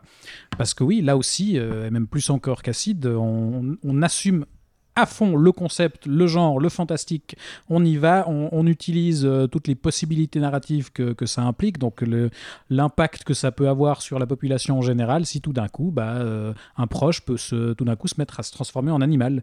Qu'est-ce que, que ça implique au niveau émotionnel, au, au niveau euh, des enjeux humains? On l'exploite vraiment. Et euh, dans la représentation aussi de ce concept, euh, bah, il y va à fond aussi. Là, là, techniquement, c'est impressionnant. Le- le- Il y a un bestiaire hyper riche. Je crois que Thomas Caillet, sauf a travaillé avec euh, le, avec comment? Frédéric P. Oui, merci. Voilà, je cherchais le nom. Donc, Oui. dessinateur de bande dessinée. Je le vois. Pour, absolument. Pour euh, bah, imaginer justement toutes les créatures que ça pourrait donner si des gens se commencent à se transformer en animal. Et, euh, et ça se voit niveau direction artistique. Il y a un vrai travail qui a été fait. Il y a un travail hallucinant aussi sur les maquillages et, Et sur oui. les effets spéciaux pour, euh, pour euh, bah, concrétiser ça à l'écran. Et- Maquillage, prothèse, et il y a aussi effet numérique. Ouais. C'est ça, ouais, et c'est vraiment euh, hallucinant ce qu'il arrive à faire euh, avec ça. Je trouve que le concept d'entrée de jeu est posé de façon absolument La impeccable scène par cette scène d'ouverture ouais. Où père et fils sont bloqués euh, dans un bouchon et tout d'un coup on voit qu'il se passe quelque chose, une, une, une ambulance devant eux qui commence à, à exploser, puis taf, on, a un, un homme oiseau qui sort de cette ambulance et là on découvre ça et on comprend aussi que c'est pas nouveau, Mm. que c'est une situation qui est installée parce que je sais plus, il y a un automobiliste à côté. Ah, qui dit- quelle époque voilà, quelle époque. Donc voilà, c'est comme si on était, bah voilà, on remplace le Covid par euh, des gens qui se transforment en animaux, Mhm. et puis c'est euh, la situation globale, Ouais. et donc la population vit avec ça, et c'est euh, d'entrée de jeu, on est dedans, quoi. Ouais, et quelle époque, justement, on le dit comme ça, bah voilà, un dialogue bah, qui fait rire. Et c'est là où je voulais t'entendre peut-être Florian, c'est que la richesse de ce film, moi je trouve, au-delà de tout ce que vient de dire euh, Thibaut, et je plus sois vraiment, j'ai rarement vu ça dans le cinéma français, mais j'ai rarement vu ça aussi dans le cinéma français, un film qui aborde une quantité impressionnante de genres. On est dans le... euh, limite dans le film de super-héros aussi, on pense aux X-Men, bien entendu. sûr. Mhm. On est dans, dans, dans le film fantastique, on est dans le thriller, on est dans le drame euh, euh, familial, et on est dans, la comédie. Et dans le coming of age. Mhm. Enfin, et, et je trouve qu'il arrive à, à, Et imbriquer politique. tout ça Mhm. et à en faire un truc, mais Alors, bah, tu totalement sur le, cohérent. tu, Eh tu bah me oui. coupes l'herbe sur le pied, chacun son tour, tu pourrais me dire. Mais c'est exactement ce que j'allais dire. Je trouve que la force du film, euh, à sa base, au-delà de son exécution, euh, c'est que c'est un équilibre parfait entre six genres, on vient d'en citer six ou sept, ouais. et euh, qui sont des genres qui appartiennent au genre aussi. C'est ça qui est très intéressant. C'est-à-dire que euh, on appelle ça le film de genre parce qu'il y a du fantastique, parce qu'il peut y avoir du gore, de voilà, des choses euh, étranges. Mais au final, et c'est comme la science-fiction, tous ces, tous ces genres-là ne servent qu'à raconter des histoires humaines proches de nous et à euh, essayer d'englober son environnement. Et c'est peut-être ça qui a été pas souvent très bien fait dans le genre français et d'où cette réputation qui traîne et dont on peut en parler aussi ici parce que c'est un film qui est vendu un peu comme un film d'auteur avant que ce soit un film de genre en tout cas. Mm. Euh, et euh, parce qu'il y a Romain Duris qui n'a pas trop joué dans le genre à part dans La Brume puisque t'en parlais avant. Ouais. C'est quelqu'un qui prend des risques et qui aime le genre je pense. J'ai dit énormément de fois le mot genre dans mes C'est pas grave. dans, dans ces Mais deux parce qu'il y en a dans ce film. oui, voilà. Florian. Et donc, et il y arrive sur tous les tableaux. L'écriture est parfaite, la mise en Ah scène ouais. est parfaite, la direction d'acteur est parfaite. Eh oui. Je parlais de Canet avant, mais alors là, Duris, moi ça faisait, Ah, mais longtemps, alors, euh, ça faisait longtemps que j'avais fait une croix dessus. Ah, c'est Mais clair, là, moi, je c'est ne vois pas largement Duris. pas systématique. Enfin, en général, Duris, Non, non. moi, je peux plus, mais là, il Ouais, est ouais. hallucinant. Là, il est très bon. Excellent, ouais. Mais parce que les dialogues sont très bien écrits, parce que la ouais. relation est très bien. Il y a un duo qui fonctionne excessivement bien avec Paul Kircher, jeune acteur dont on peut avoir des problèmes avec l'addiction, certes. Oui, mais il faut qui- le dire quand même, c'est assez spécial son jeu parce que il y, a- il y a ce côté C'est pas un son peu. jeu, c'est vraiment la manière dont il parle, moi je trouve. Oui, hein. oui. Il parle comme un ado. Il a vraiment ce truc Ouais, de. mais un ado un peu attardé. Ah, Ouais, mais justement, mais- je trouve que ça, ça ajoute au personnage euh, qui est voilà un Ouais. gamin qui se Mais cherche je et crois qui qu'il parle vraiment comme ça parce que ouais. l'ayant vu dans Taper chaud, une comédie il y a 2-3 ans, Ah, d'accord. et il y avait le Christophe Honoré, il a joué dans un Christophe Honoré, il parle toujours comme ça. Mhm. Donc je crois que c'est vraiment sa diction à lui. Mais il faut, il faut dire quand même que c'est un peu spécial. Moi, par moment dans le film, ah, ça me faisait ça- un peu grincer des dents. Et au final, vu la cohérence du tout, je sortais du Non, film en me il disant rattrape, non mais c'est cohérent il son jeu en rattrape fait. avec son rôle physique aussi. Bah Parce ouais. qu'il faut savoir Bah que ben, tout l'enjeu du film, c'est que le fameux coming of age, c'est qu'il va lui-même commencer à se transformer. Donc toute Mhm. l'inquiétude euh, du père et de sa relation donc avec son fils vont évoluer dans ce sens-là. Euh, et c'est ce qui va nous tenir en haleine finalement. Mhm. Qu'est-ce qui va devenir? Qu'est-ce qu'on fait? C'est ce que tu disais en introduction aussi. Qu'est-ce qu'on fait en fait quand ça nous arrive à nous? Enfin, à quelqu'un qui est proche Ouais. de nous. Et ça, Paul Kircher, il le fait super bien parce qu'il Mhm. a des scènes où il dit rien, mais où il se transforme, et c'est pas facile. hein. Enfin, tu vois qu'il en chie et tout, et je trouve que ça, il le fait très très bien. Enfin, il, Là-dessus a, il a une présence physique assez impressionnante. en tout Ouais, cas. et, et là-dessus aussi, euh, ça me permet de rebondir. Le, le film est aussi assez dégueulasse, quoi. Il y, a- il y a des trucs, tu vois, la visuellement bave, qui. des trucs, bah, Il y, a, il y a du body horror. C'est euh, des il- monstres. Il y va vraiment aussi. Enfin, Ouais, c'est des exact. bestioles, comme on dit, C'est des bestioles. comme ouais. ils disent. Mhm. Et euh, c'est des bestioles mal, mal menées. Il y a aussi euh, ce personnage donc, de l'homme oiseau qu'on va retrouver après, ce qui n'est pas un spoil, euh, mais qui. Parce qu'il faut savoir qu'ils ne se transforment pas en animaux. Ils sont mi-homme, mi- mi-animal. Mhm. Et que donc. euh, et ils n'ont rien demandé. Hein, Mhm. Et que donc ils doivent apprendre à apprivoiser l'animal tout en restant humain. Mhm. Il y a aussi tout ce questionnement sur l'évolution qui est absolument incroyable. Ouais. Euh, et, euh, Et la manière dont les gens réagissent aussi, Oui, évidemment. dont les Et, ados. et dont le gouvernement réagit aussi, Exact. puisqu'il les parque. Enfin, tu vois, on est quand même dans quelque chose de très politique aussi. Mhm. On est dans un drame politique. Et les Euh, ados en parlent justement entre eux. euh, Chaque, ch- chaque ado n'a pas le même avis sur mais qu'est-ce qu'on doit faire. euh, euh, sur euh, machin bidule. euh, sa mère, Mhm. c'est devenu une. euh, on sait pas quoi d'ailleurs. Il y a beaucoup Mhm. de nuances et beaucoup de mystères autour de beaucoup de choses. Il y a des scènes Euh, vraiment Il y a bouleversantes tellement de à choses à en dire hein. à part ça de ce film. Ouais, Pff, Ouais, ouais, je, je pense- je pensais pas qu'on arriverait à même Et vous voir puis- avec du Pierre Bachelet. ouais Ouais. pensé la même chose. Et je la connaissais par cœur celle-là. Et toi, tu m'as pas entendu parce que. Mais je, je chantais. Si, si, je t'ai je entendu, j'étais à côté de toi dans la C'était salle. tellement beau. Non, mais Ouais. C'est vraiment la plus belle scène de tout le film. Ouais, ouais. Et, la comédie le Il y a la comédie ouais. qui arrive là- là- là-dedans, notamment par le biais de Adèle Exarchopoulos, qui est un peu en décalage de quand même le gros drame qu'ils sont en train de vivre entre père et Et fils. qui est peut-être une des petites faiblesses Voilà, de j'allais le dire. Parce qu'elle a un rôle pas très. Bah, qui sert pas à grand chose. Bah, en elle fait. disparaît Voilà. complètement à la fin, Ouais. euh, donc effectivement, on a de la Ouais. peine à voir vraiment son utilité, Mhm. à part rajouter une À petite le- dynamique avec le personnage le de comique, Doris euh, qui, ouais. qui marche un peu, mais voilà. Mais ça va, vraiment. euh, C'est vraiment, pour ça pinailler. hein. C'est pour pinailler, d'accord. hein, ça c'est clair. ouais. Donc il y a euh, ça, ouais, mais, mais et puis une scène magnifique aussi euh, visuellement parlant, qui, euh, comment dire, euh, là aussi on est dans le film français qui va utiliser aussi les, les, les- les décors vraiment français. Là où on se trouve justement, il y a une scène dans, de, de poursuite dans, dans des champs de maïs avec justement une fête traditionnelle. euh, C'est la Saint-Jean. C'est la Voilà, Saint- c'est la Saint-Jean. Donc on est où Je le ne sais plus maintenant. d'été le 21 juin. Ouais, mais on, Ah, où on est-ce est. qu'on est Je sais plus, ils sont On au est sud, dans non, Jurassic ouais. Park Je crois 2, qu'ils sont dans le sud. Non, mais Non, c'est pas ça. Ah, Ils sont dans le sud et puis euh, bah, il y a euh, justement ces hommes qui sont sur des ils échasses sont dans les Landes. Ça a, ça a été tourné dans les Landes. voilà, dans cas. les Landes. Et Merci. d'ailleurs, il y, a- il y a eu une pause de 6 mois parce que les Landes ont cramé pendant le tournage. Ah ouais, d'accord, Et je savais ouais. pas ça. Et bref, tout ce que je voulais dire sur cette Oui, scène-là, c'est que euh, il y a euh, une scène comme ça de poursuite dans un champ de maïs avec des hommes sur des échasses, donc qui surplombent les champs de maïs et qui vont chasser une bestiole qui elle, eh ben, se faufile à travers le champ. Et je trouve cette scène mais d'une beauté, mais dingue quoi. Et puis euh, pareil d'une tension aussi dans la manière de, de filmer ça. Et comme je voulais le dire, de s'imprégner de son folklore français, de régional, avec euh, une tradition aussi. Donc euh, voilà, il y a, il y a- comme tu dis Florian, il y a beaucoup, beaucoup, beaucoup de choses à en dire. On pourrait encore en parler euh, des heures. Je sais pas si vous Mais je crois que c'est un film qu'on attendait sans l'attendre. Alors moi j'attendais parce que les retours Non, à mais- Cannes étaient excellents, Alors, effectivement. Moi, je te parle pas du film en tant que tel, mais Ah de d'accord. De la ce proposition. film. Voilà. Parce qu'on sait qu'il y a des réalisateurs en, France qui proposent des choses comme ça, mais qui ont souvent des budgets ridicules.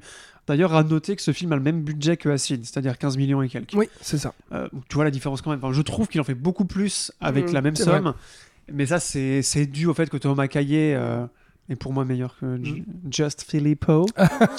et euh, Oui, les combattants c'était très bien d'ailleurs. hein. Ouais. ouais. d'ailleurs, j'ai vu parce que en fait, ça fait quand même Bah 10 ans 14, quasiment. 9 ans, voilà. Mm. Parce qu'il a que fait deux films. Euh, il a fait des mini-séries entre deux hein, quand même que j'ai pas vu. Une qu'il a écrite pour euh, Arte. Et il a fait des scénarios aussi, ouais. Ouais. mais de comédie française assez nul. Ah d'accord. Ouais, mais je- crois que c'était pour gagner sa vie. Enfin, ça avait l'air. hein. Ouais, ouais. Et il a fait une mini-série qui s'appelait Ad Vitam, qui annonçait déjà euh, dans son traitement d'anticipation et de fantastique Mm. science-fiction ce qu'allait être euh, le règne animal. Mm. Et, euh, et on voit que c'est quelqu'un qui a beaucoup réfléchi en fait à ce qu'il voulait faire. J'imagine qu'il y a une préparation de fou. Ah ouais, ouais. ouais. Euh, J'ai vu qu'il avait travaillé avec un des storyboarders les plus connus du monde, qui a genre, a fait le storyboard de Eyes Wide Shut, D'accord. tranquille, ouais, Ok. qui est français en fait. Je, je savais pas, j'ai appris un nouveau Ah truc bah, sur, merci, sur, je, l'apprends aussi. sur Eyes Wide Shut, un de mes films préférés de tous les temps. Et euh, donc voilà, il s'est très bien entouré. On parlait de Frédéric Peters avant, euh, qui est connu aussi pour euh, dessiner des créatures, enfin depuis longtemps dans Mhm. les, les bandes dessinées qu'il fait.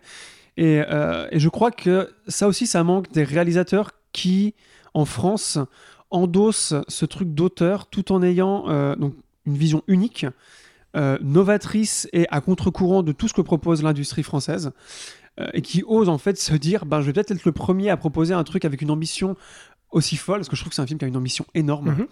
Euh, Et des producteurs qui osent les suivre aussi. aussi, Tu vois voilà. Bon, il y a Duris, je pense, Ouais. a dû beaucoup aider. Ouais, bah oui. Et, euh, et Et d'ailleurs, euh, Adèle Exarchopoulos, je pense que voilà. Oui, voilà, oui. aussi. Elle est dans Casting chaque film alléchant, français qui sort voilà, ouais. euh, tous les Mm, mois. c'est vrai. Et, euh,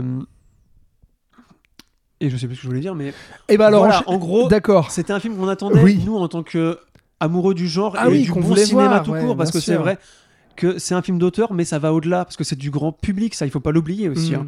C'est que c'est un film qui Bah, est... pff, alors Ouais, justement, voilà, je me tourne vers Je toi, crois Thibaut. qu'il est, je crois qu'il est Oui. conseillé au-delà de 10 ans, mais il a aucune interdiction. hein. Oui, alors ça c'est pas Non, mais mal. tu vois, Ouais, ouais, euh, alors alors qu'il y a des scènes quand même. euh, Oui, oui, oui. euh, bah dégueulasse comme je disais. comme Bah disait oui. Thibaut, Ouais. euh, enfin, voilà, Mais alors Thibaut, est-ce que ça hein. va marcher cette histoire? Bon, À quoi s'attendre? bah, Ça, j'en ai aucune idée. mon Madame pauvre. Irma Non. non, est-ce que ça va marcher? J'en sais rien. Est-ce que ça peut marcher? Je pense, parce que pour moi, c'est pas parce que c'est du film de genre que c'est pas ultra accessible. Justement, cet équilibre hyper bien maîtrisé entre l'humour et le drame, je pense que ça, ça permet plein de portes d'entrée pour plein de publics différents. Et donc, euh, je, je pense que le film est accessible. Maintenant, est-ce que les gens vont y aller? Est-ce qu'il va être, euh, enfin, est-ce qu'il a une, une visibilité suffisante pour attirer euh, du monde? Ça, c'est toute la question. Mais on peut que le souhaiter. Ouais, et puis bah, Parce je- que c'est vrai qu'on a d'un côté le public de films films d'auteur, Mm. souvent de gauche, enfin tu vois un peu, Mhm. genre. euh, euh, et ceux qui vont voir ben, les tuches. Mm. En gros, est-ce que ce film réussira à, à contenter les deux, à les rassembler? Mm. C'est ça la question. Et s'il y arrive. Et t'as pas, Ça dit, t'as pas un- dit que les tuches c'était de droite Parce que moi j'a- j'attendais ça. Ah, coup. pardon, mais Oui. c'est vrai que les tuches, c'est un peu de droite. Mais j'aime Ça, j'aime ça bien manque peut-être un peu de mulet dans ce film. hein, Ouais, c'est vrai. pour le public des tuches. Non, bon, je suis bah pas sûr. écoutez, alors réponse à la fin du mois. Euh, on espère que euh, le règne animal aura une belle carrière parce que franchement, il faut vraiment, vraiment que ce type de film continue à être fait de cette manière-là en France, vraiment. Euh, et puis euh, surtout, le film le mérite, tout le monde le mérite, tous ceux qui ont travaillé sur le film. C'est vraiment incroyable. Peut-être que euh, la critique qui est aussi dithyrambique permettra justement, contrairement, bah, on parlait de Creator, Acid, là où on a vu à la fois que la critique et le public euh, étaient quand même divisés, donc euh, à la fois les retours critiques et le bouche à oreille, bah, ça aidait peut-être pas à encourager les gens à y aller, étant donné qu'on est sur des œuvres originales. Là, on est sur une œuvre originale aussi, mais avec un casting qui peut être porteur, mais vu les dithyrambes qu'il y a, espérons que le bouche à oreille du public soit tout aussi bon et que ça encourage Parce que là, la les qualité, gens la qualité du film, vraiment à y aller quoi. Ah bah elle est impeccable. top. Donc, ouais. Effectivement. Euh, on enchaîne sur un troisième film français. Et oui, Ah là, et c'est décidément. pas le, c'est pas le, le Pas des dernier. Ouais, alors Thibaut il regarde ses notes et il se dit merde, putain, je suis pas dans l'ordre. Bah je non, sais je suis pas dans l'ordre. Je savais pas dans quel ordre t'allais les présenter. Eh bah oui, faut eh que ben, j'ai choisi l'ordre car j'anime. Alors du coup, je suis l'éditeur de cette émission aussi. Voilà, je me suis dit, allez, Tu prenons créateur. libertés. Voilà. Donc, le quatrième film de notre débat, c'est euh, le livre des solutions de Michel Gondry. Ah, Thibaut acquiesce, il dit, ah, je savais que ça allait être celui-là. Ouais, ouais, puis c'est le film où j'ai aucune note, donc Ah c'est bon très bien. J'ai pas besoin de trouver la page. Euh, sorti donc le 17 septembre euh, dans les salles, Euh, film présenté à la quinzaine des cinéastes à Cannes. Alors le retour de Michel Gondry, euh, maintenant Huit 8 cinq- ans après. 8 ans. 8 ans après Microbe et Gasoil. Ah ouais, donc ça Il date. avait, Bon, fait, il avait fait un peu de série télé aux Il a fait de la série avec Jim euh, Carrey. Ouais, qu'il a Exact. très mal vécu apparemment. Oui, tout à fait. D'ailleurs, il a fait, il a été très présent dans la dans la presse, euh, dans les médias français là, pour promouvoir ce film. Michel Gondry, euh, donc euh, réalisateur, on le rappelle, de Eternal Sunsh- Sunshine of the Spotless Mind, immense chef-d'œuvre, et son film le plus connu, euh, avec également La Science des rêves ou L'écume des jours. Voilà qui Et est Green Michel Hornet, n'oublions pas Green Hornet. Green Hornet, et puis aussi monsieur. réalisateur de plein de clips euh, dans les euh, années 90-2000, notamment sur Diam et. Daft Punk. Et, Björk, Björk, quand Björk, même. absolument. Donc il revient avec le livre des solutions, euh, film donc avec Pierre Ninet, Blanche Gardin et Françoise Lebrun. Euh, Pierre Ninet incarne donc Michel Gondry. Michel Gondry. non, Pierre alors, Ninet dans le rôle. c'est pas directement Il une s'appelle- il s'appelle. Marc. Voilà, il s'appelle Marc. Mais c'est très librement Bien inspiré de la vie de Michel Gondry. Donc, puisqu'on suit un cinéaste qui n'arrive pas à boucler son film, conflit avec les producteurs, du coup, il se barre avec euh, toutes les captations euh, dans la campagne pour essayer de remonter son film. Il sait Ce pas que où il Michel va. Gondry a vraiment fait. Ah tiens. Tout à fait. Euh, il va donc euh, absolument dans tous les sens avec euh, donc euh, sa monteuse Blanche Gardin et puis ils vont chez euh, sa tante donc incarnée par Françoise Lebrun et puis ce qu'on voit surtout c'est que ce personnage bah euh, est complètement taré mais surtout ah, on apprend que il a clairement un trouble bipolaire Qu'il arrête qui de prendre donc ses médicaments. est C'est surtout ça qui va tout à faire fait. qu'il va. Et ce qui est le cas paraît-il de Michel Gondry qui aurait été diagnostiqué euh, bipolaire sur le tard.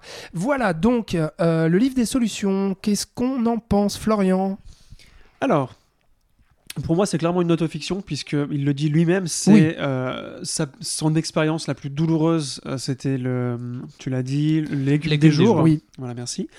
Euh, où il a lui-même, donc il a vraiment fait ça, hein, il, il a pris les, bob- les bobines, il a pris euh, les rushs, il est allé se cacher euh, Mm. Pour faire son propre montage, il a galéré, il voulait pas le faire. C'est d'ailleurs pendant cette période qu'il a été diagnostiqué. Il a été très très odieux, très manipulateur, très méchant, très agressif avec son équipe. Est-ce qu'il a lancé des assiettes dans les escaliers? Je- des assiettes de spaghettis, je ne sais pas. Mais il faudra lui poser la question. Mais je pense que oui. Enfin, tu c'est quand même, c'est quand même un truc qui spécifique. sent le Ouais. vrai, tu vois. Et, euh, et même la scène, euh, la superbe scène qui est pour moi la meilleure du film, où il conduit un orchestre alors qu'il l'a jamais fait avant, avec les mouvements de son corps. Michel Gondry l'a vraiment fait. Euh, Peut-être pas pour la BO de ce film-là, parce que c'est Desplat qui a fait l'écume des jours, je crois. Je me rappelle pas, mais il l'a vraiment fait une fois. Ce que je trouve incroyable comme idée à part ça. Oui. Vraiment, cette scène, je l'ai adorée. Mais- et Pierre Ninet fait beaucoup. Ouais. Franchement, disons-le Ouais, ouais, d'emblée. Voilà. Pierre Ninet est incroyable dans le Donc film. c'est très, c'est très. euh, parler de la maladie mentale, c'est quelque chose de très rare, surtout quand c'est la sienne. Euh, et donc c'est un geste excessivement courageux, je trouve. Euh, surtout de revenir avec ça après 8 ans de silence euh, de long métrage. Et, et mais au-delà de ce geste, malheureusement, moi j'ai un point noir sur ce film, c'est que je le trouve trop au- auto-centré.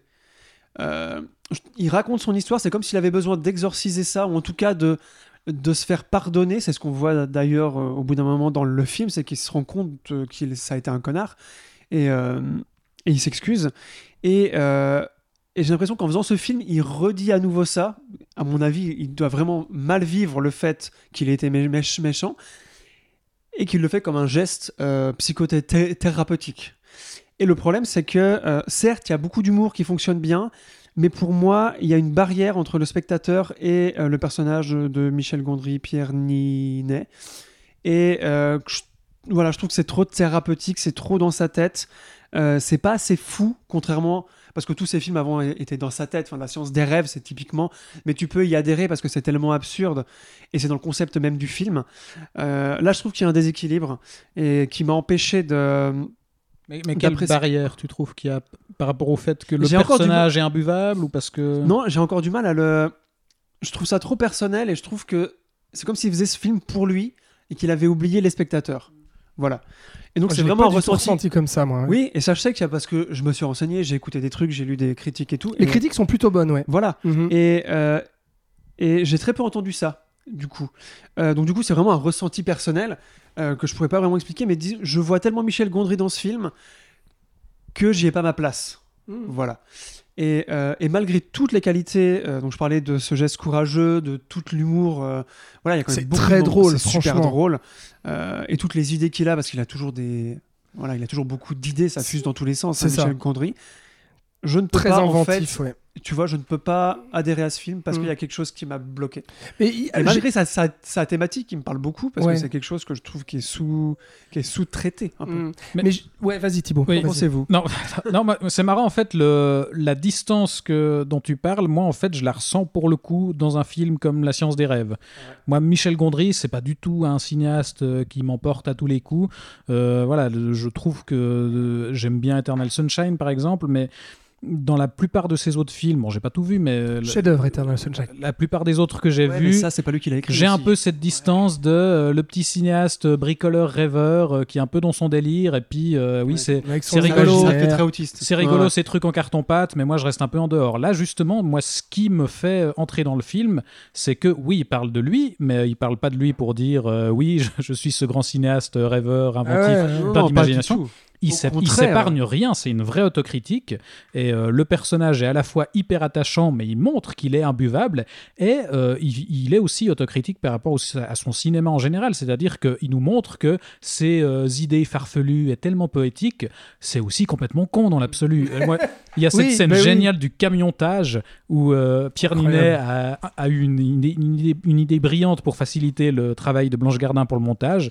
Il lui a fabriqué un camion où elle peut faire le montage. C'est une salle de montage intégrée dans un camion où il faut tourner le volant pour avancer le film, euh, à gauche ou à droite pour le reculer, euh, klaxonner pour couper ou je sais pas quoi. Puis Et lui est tousse. hyper content de son, de son idée. Et, et nous, on est avec Blanche Gardin en Ouais. se disant, mais c'est- quoi cette idée à la, à- la con À la quoi? con, ouais. Et, et du coup, ça fait que ouais, le film est hyper drôle, hy- hyper émouvant aussi, je trouve, parce qu'il arrive malgré tout, même si le personnage est imbuvable, à le rendre attachant quand il doit s'excuser pour les excuses qu'il a fait avant et où finalement il, est, il a fini par insulter les gens une fois de plus.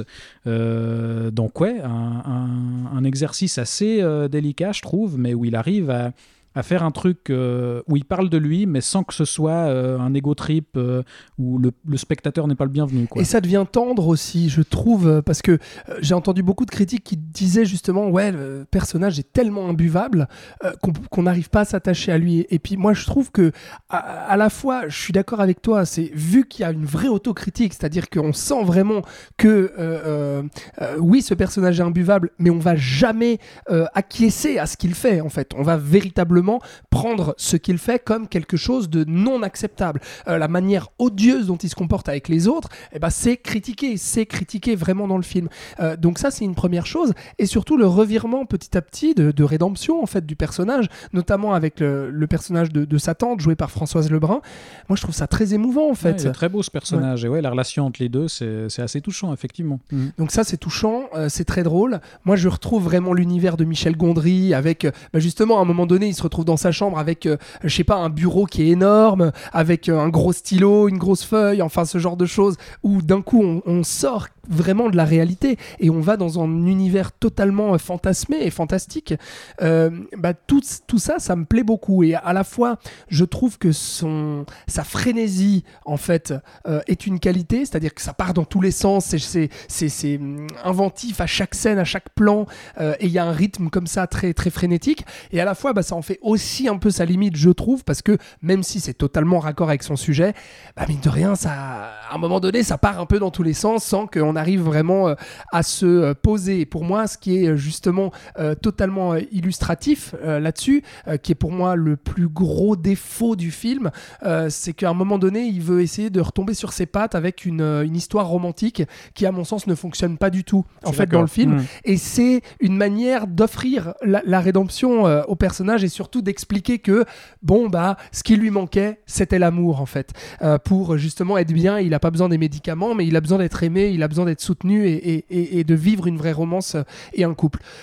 Ouais, c'est un peu retombé sur ses pattes, un peu comme ça, genre hop hop hop euh, au niveau de l'écriture et, et du coup ça c'est un peu un défaut, mais malgré C'est tout. euh, c'est peut-être ce qui s'est vraiment passé. Aussi. Ah oui, non, Ouais, pe- voilà. peut-être, mais la manière dont c'est intégré Oui. et raconté Ah dans ouais. le film, mais disons que ça arrive comme un l'évolution sur la de, de cette histoire d'amour, effectivement, c'est pas ce qui est le plus réussi dans l'écriture. Mais c'est pas grave parce que moi, j'ai vraiment, euh, comme je dis, toutes ces qualités que j'ai citées, euh, ça m'ont totalement emporté. quoi. J'ai vraiment, vraiment ri devant le film. J'ai vraiment été touché. Je trouve Pierre Ninet, mais savoureux, vraiment. Il a jamais joué comme ça autant le comique euh, avec son corps, quoi. Tu vois, un peu à la De Funès, limite, quoi. Je, je le trouve superbe. Euh, et puis, euh, Blanche Gardin et Lebrun sont ultra touchantes. Donc, euh, vraiment, euh, euh, ouais, je, dirais pas bonne surprise parce que je l'attendais quand même. J'attendais le retour de Michel Gondry, mais surtout un vrai retour, quoi. Où vraiment, c'est un pur film de Gondry, là où un microbe et gasoil, pour moi, était un film très tiède. J'ai pas vu sa série, j'ai pas vu ce qu'il a fait depuis, mais j'étais passablement déçu parce qu'il évacuait un peu son style. Là, son style est parfaitement là. Et d'ailleurs, visiblement, bah, ça a plutôt plu, en fait, aux spectateurs, déjà aux critiques, qui sont plutôt bonnes, voire très bonnes, et aux spectateurs parce qu'il a réuni près de 400 000 entrées en France au bout de euh, trois semaines, quatre semaines, euh, ouais, trois semaines d'exploitation. Euh, ce qui est plutôt pas mal parce que là on est clairement dans un film qui est marketé comme film d'auteur euh, festival de Cannes. Vrai, enfin vraiment, hein. Même si ça a été Pierre Ninet et Michel Gondry ont fait un peu la tournée des médias, mais peut-être qu'on on- on va pas toucher un public aussi large que Acide par exemple, tu vois. Je, je, je pense, hein. Oui, non, je, je sais c'est pas. pas de la comédie française grand public, quoi. Voilà, Hmm. exactement. Donc c'est plutôt Il y honorable. a quand même Euh, des gags que tout le monde peut apprécier. hein. Ah oui, non mais Ah, alors, bien le, sûr. le film est totalement, je trouve, euh, abordable. Après, C'est l'humour un peu enfin, loufoque ça et tout ça. Ouais, clairement. Il y a un univers après qui plaît ou qui ne plaît pas. euh, c'est une proposition quand même singulière, mais euh, voilà. Donc, on vous encourage tous les trois, malgré oui, bon, quand on a même, compris oui, t'es parce que moi c'est vraiment quelque chose de très quoi. personnel et je reconnais toutes les qualités du film, c'est juste que avec moi ça n'a pas fonctionné. D'accord, ouais, t'as vraiment t'as Voilà, bloqué quoi. je- voilà. Bon, et ben voilà, en tout cas Thibaut et moi on vous encourage vraiment à Et aller, et donc Florian, tous les trois, euh, nous vous encourageons à aller vous faire votre propre avis si ce n'est pas déjà fait sur le livre des solutions. Et si c'est déjà fait, bah dites-nous euh, en commentaire de l'épisode si vous avez aimé ou non. Euh, la suite. Donc, euh, alors à ton avis, De je quoi est-ce qu'on va parler, Bah, Je sais pas, devine, devine. Euh, bah, J'imagine qu'on va peut-être parler de chiens. Oui Ah, Ah, Eh, ah, mais attends, il y a deux films avec des chiens. Ah, Ah, Interdit c'est aux vrai. chiens et Est-ce qu'ils sont bienvenus dans le film ou pas? Bah, pas vraiment. Pas vraiment. Oh Si, euh, si. Pardon, Ah. excuse-moi. Non, j'ai pas. je- Pardon, oui. Bon, bref, allez, Bon, on je parle sais de- pas, alors dis-nous. On, on parle de Luc Besson. Oui, voilà. et de Dogman. C'est ça. Voilà, le retour de Luc Besson après 4 ans après Anna, donc son dernier film, qui était un Chef d'œuvre. faux remake de Nikita qui était vraiment voilà pas bien. Et tu sais que j'ai Euh, même pas entendu parler de ce film. Bah c'était très nul, ouais. Non, puis mais ça n'a pas marché du tout. Et là, Euh, étrangement, il n'y a pas de cult following, comme tu dis. Voilà, exactement. Et puis bon, Luc. Besson ces dernières années, on va citer Lucie ou Valérian, euh, c'était pas spécialement réjouissant. Mais là, donc, on n'est pas dans euh, euh, le, le blockbuster euh, de SF ou l'intelligence On est artificielle. dans rien. On est dans un film, donc. On n'est pas dans l'intelligence, On ça est- c'est clair. hein.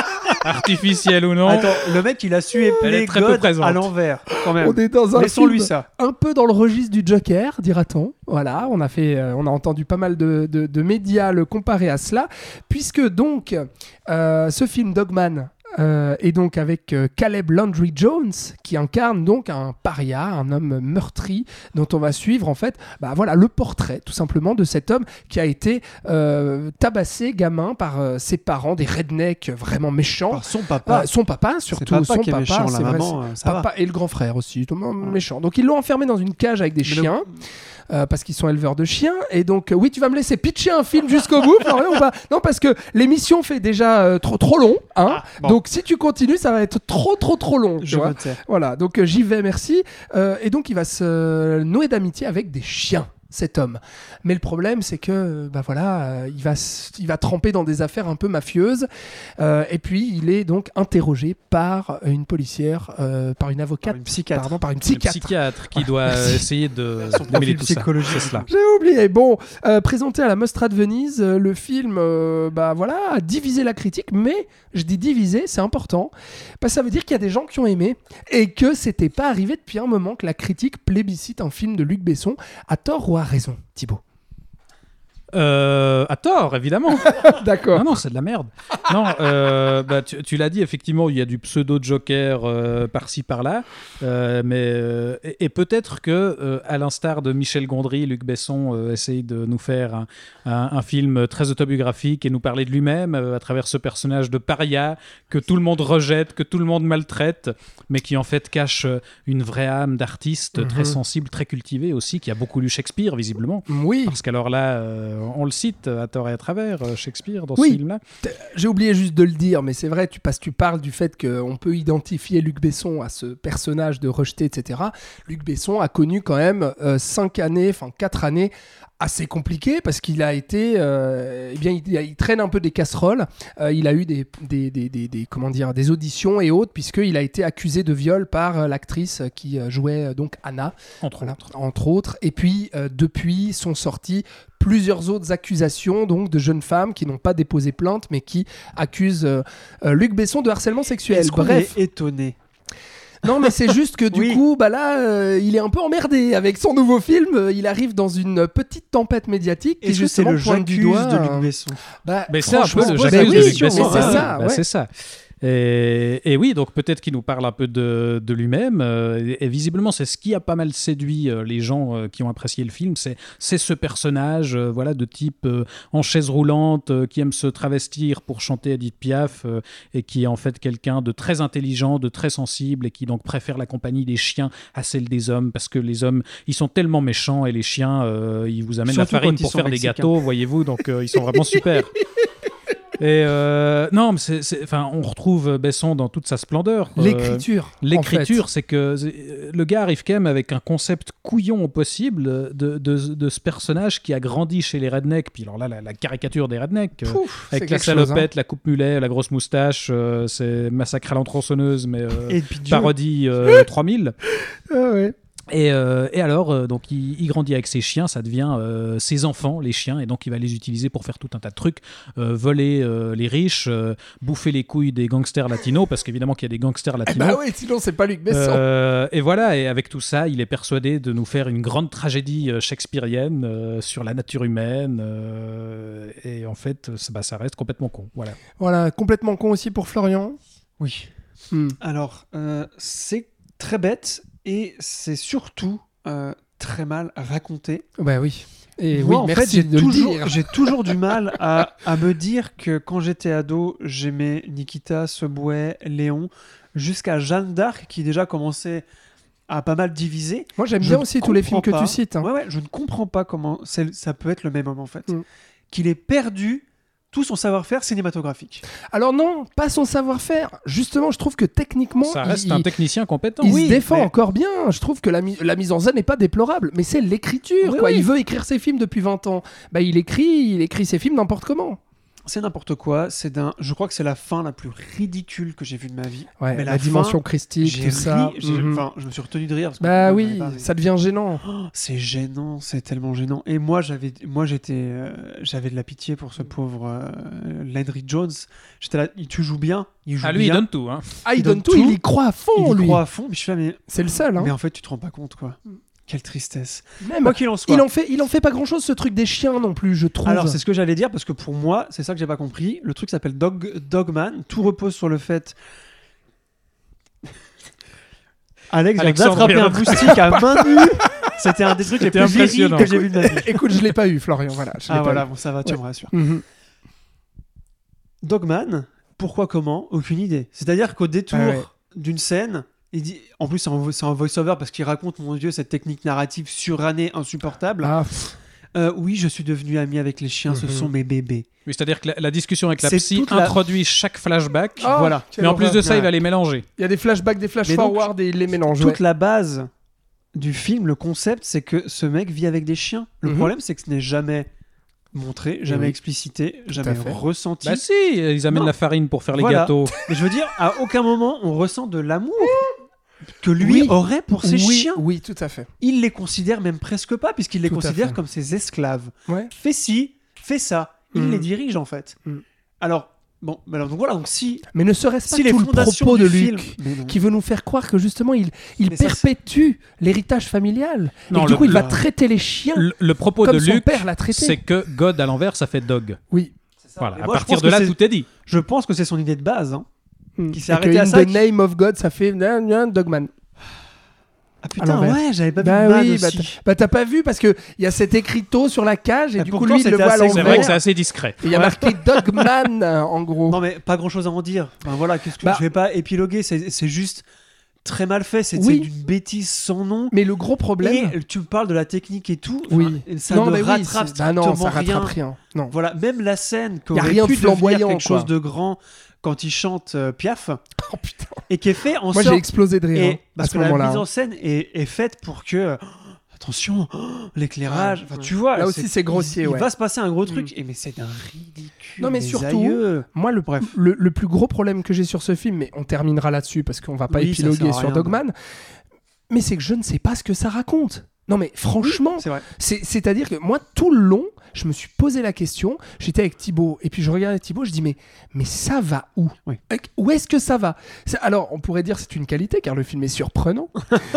mais franchement, je ne savais pas. Je me disais mais il veut aller vers où Qu'est-ce qu'il veut nous raconter Là, il y a les scènes qui s'enchaînent, les flashbacks, les flash-forward, et je me dis, mais c'est tout est vide en fait, tout est vide, creux, et surtout bourré de poncifs et de Ouais. clichés euh, du genre qu'on a vu et revu, et, avec des dialogues, mais oh là là, boursouflés horribles.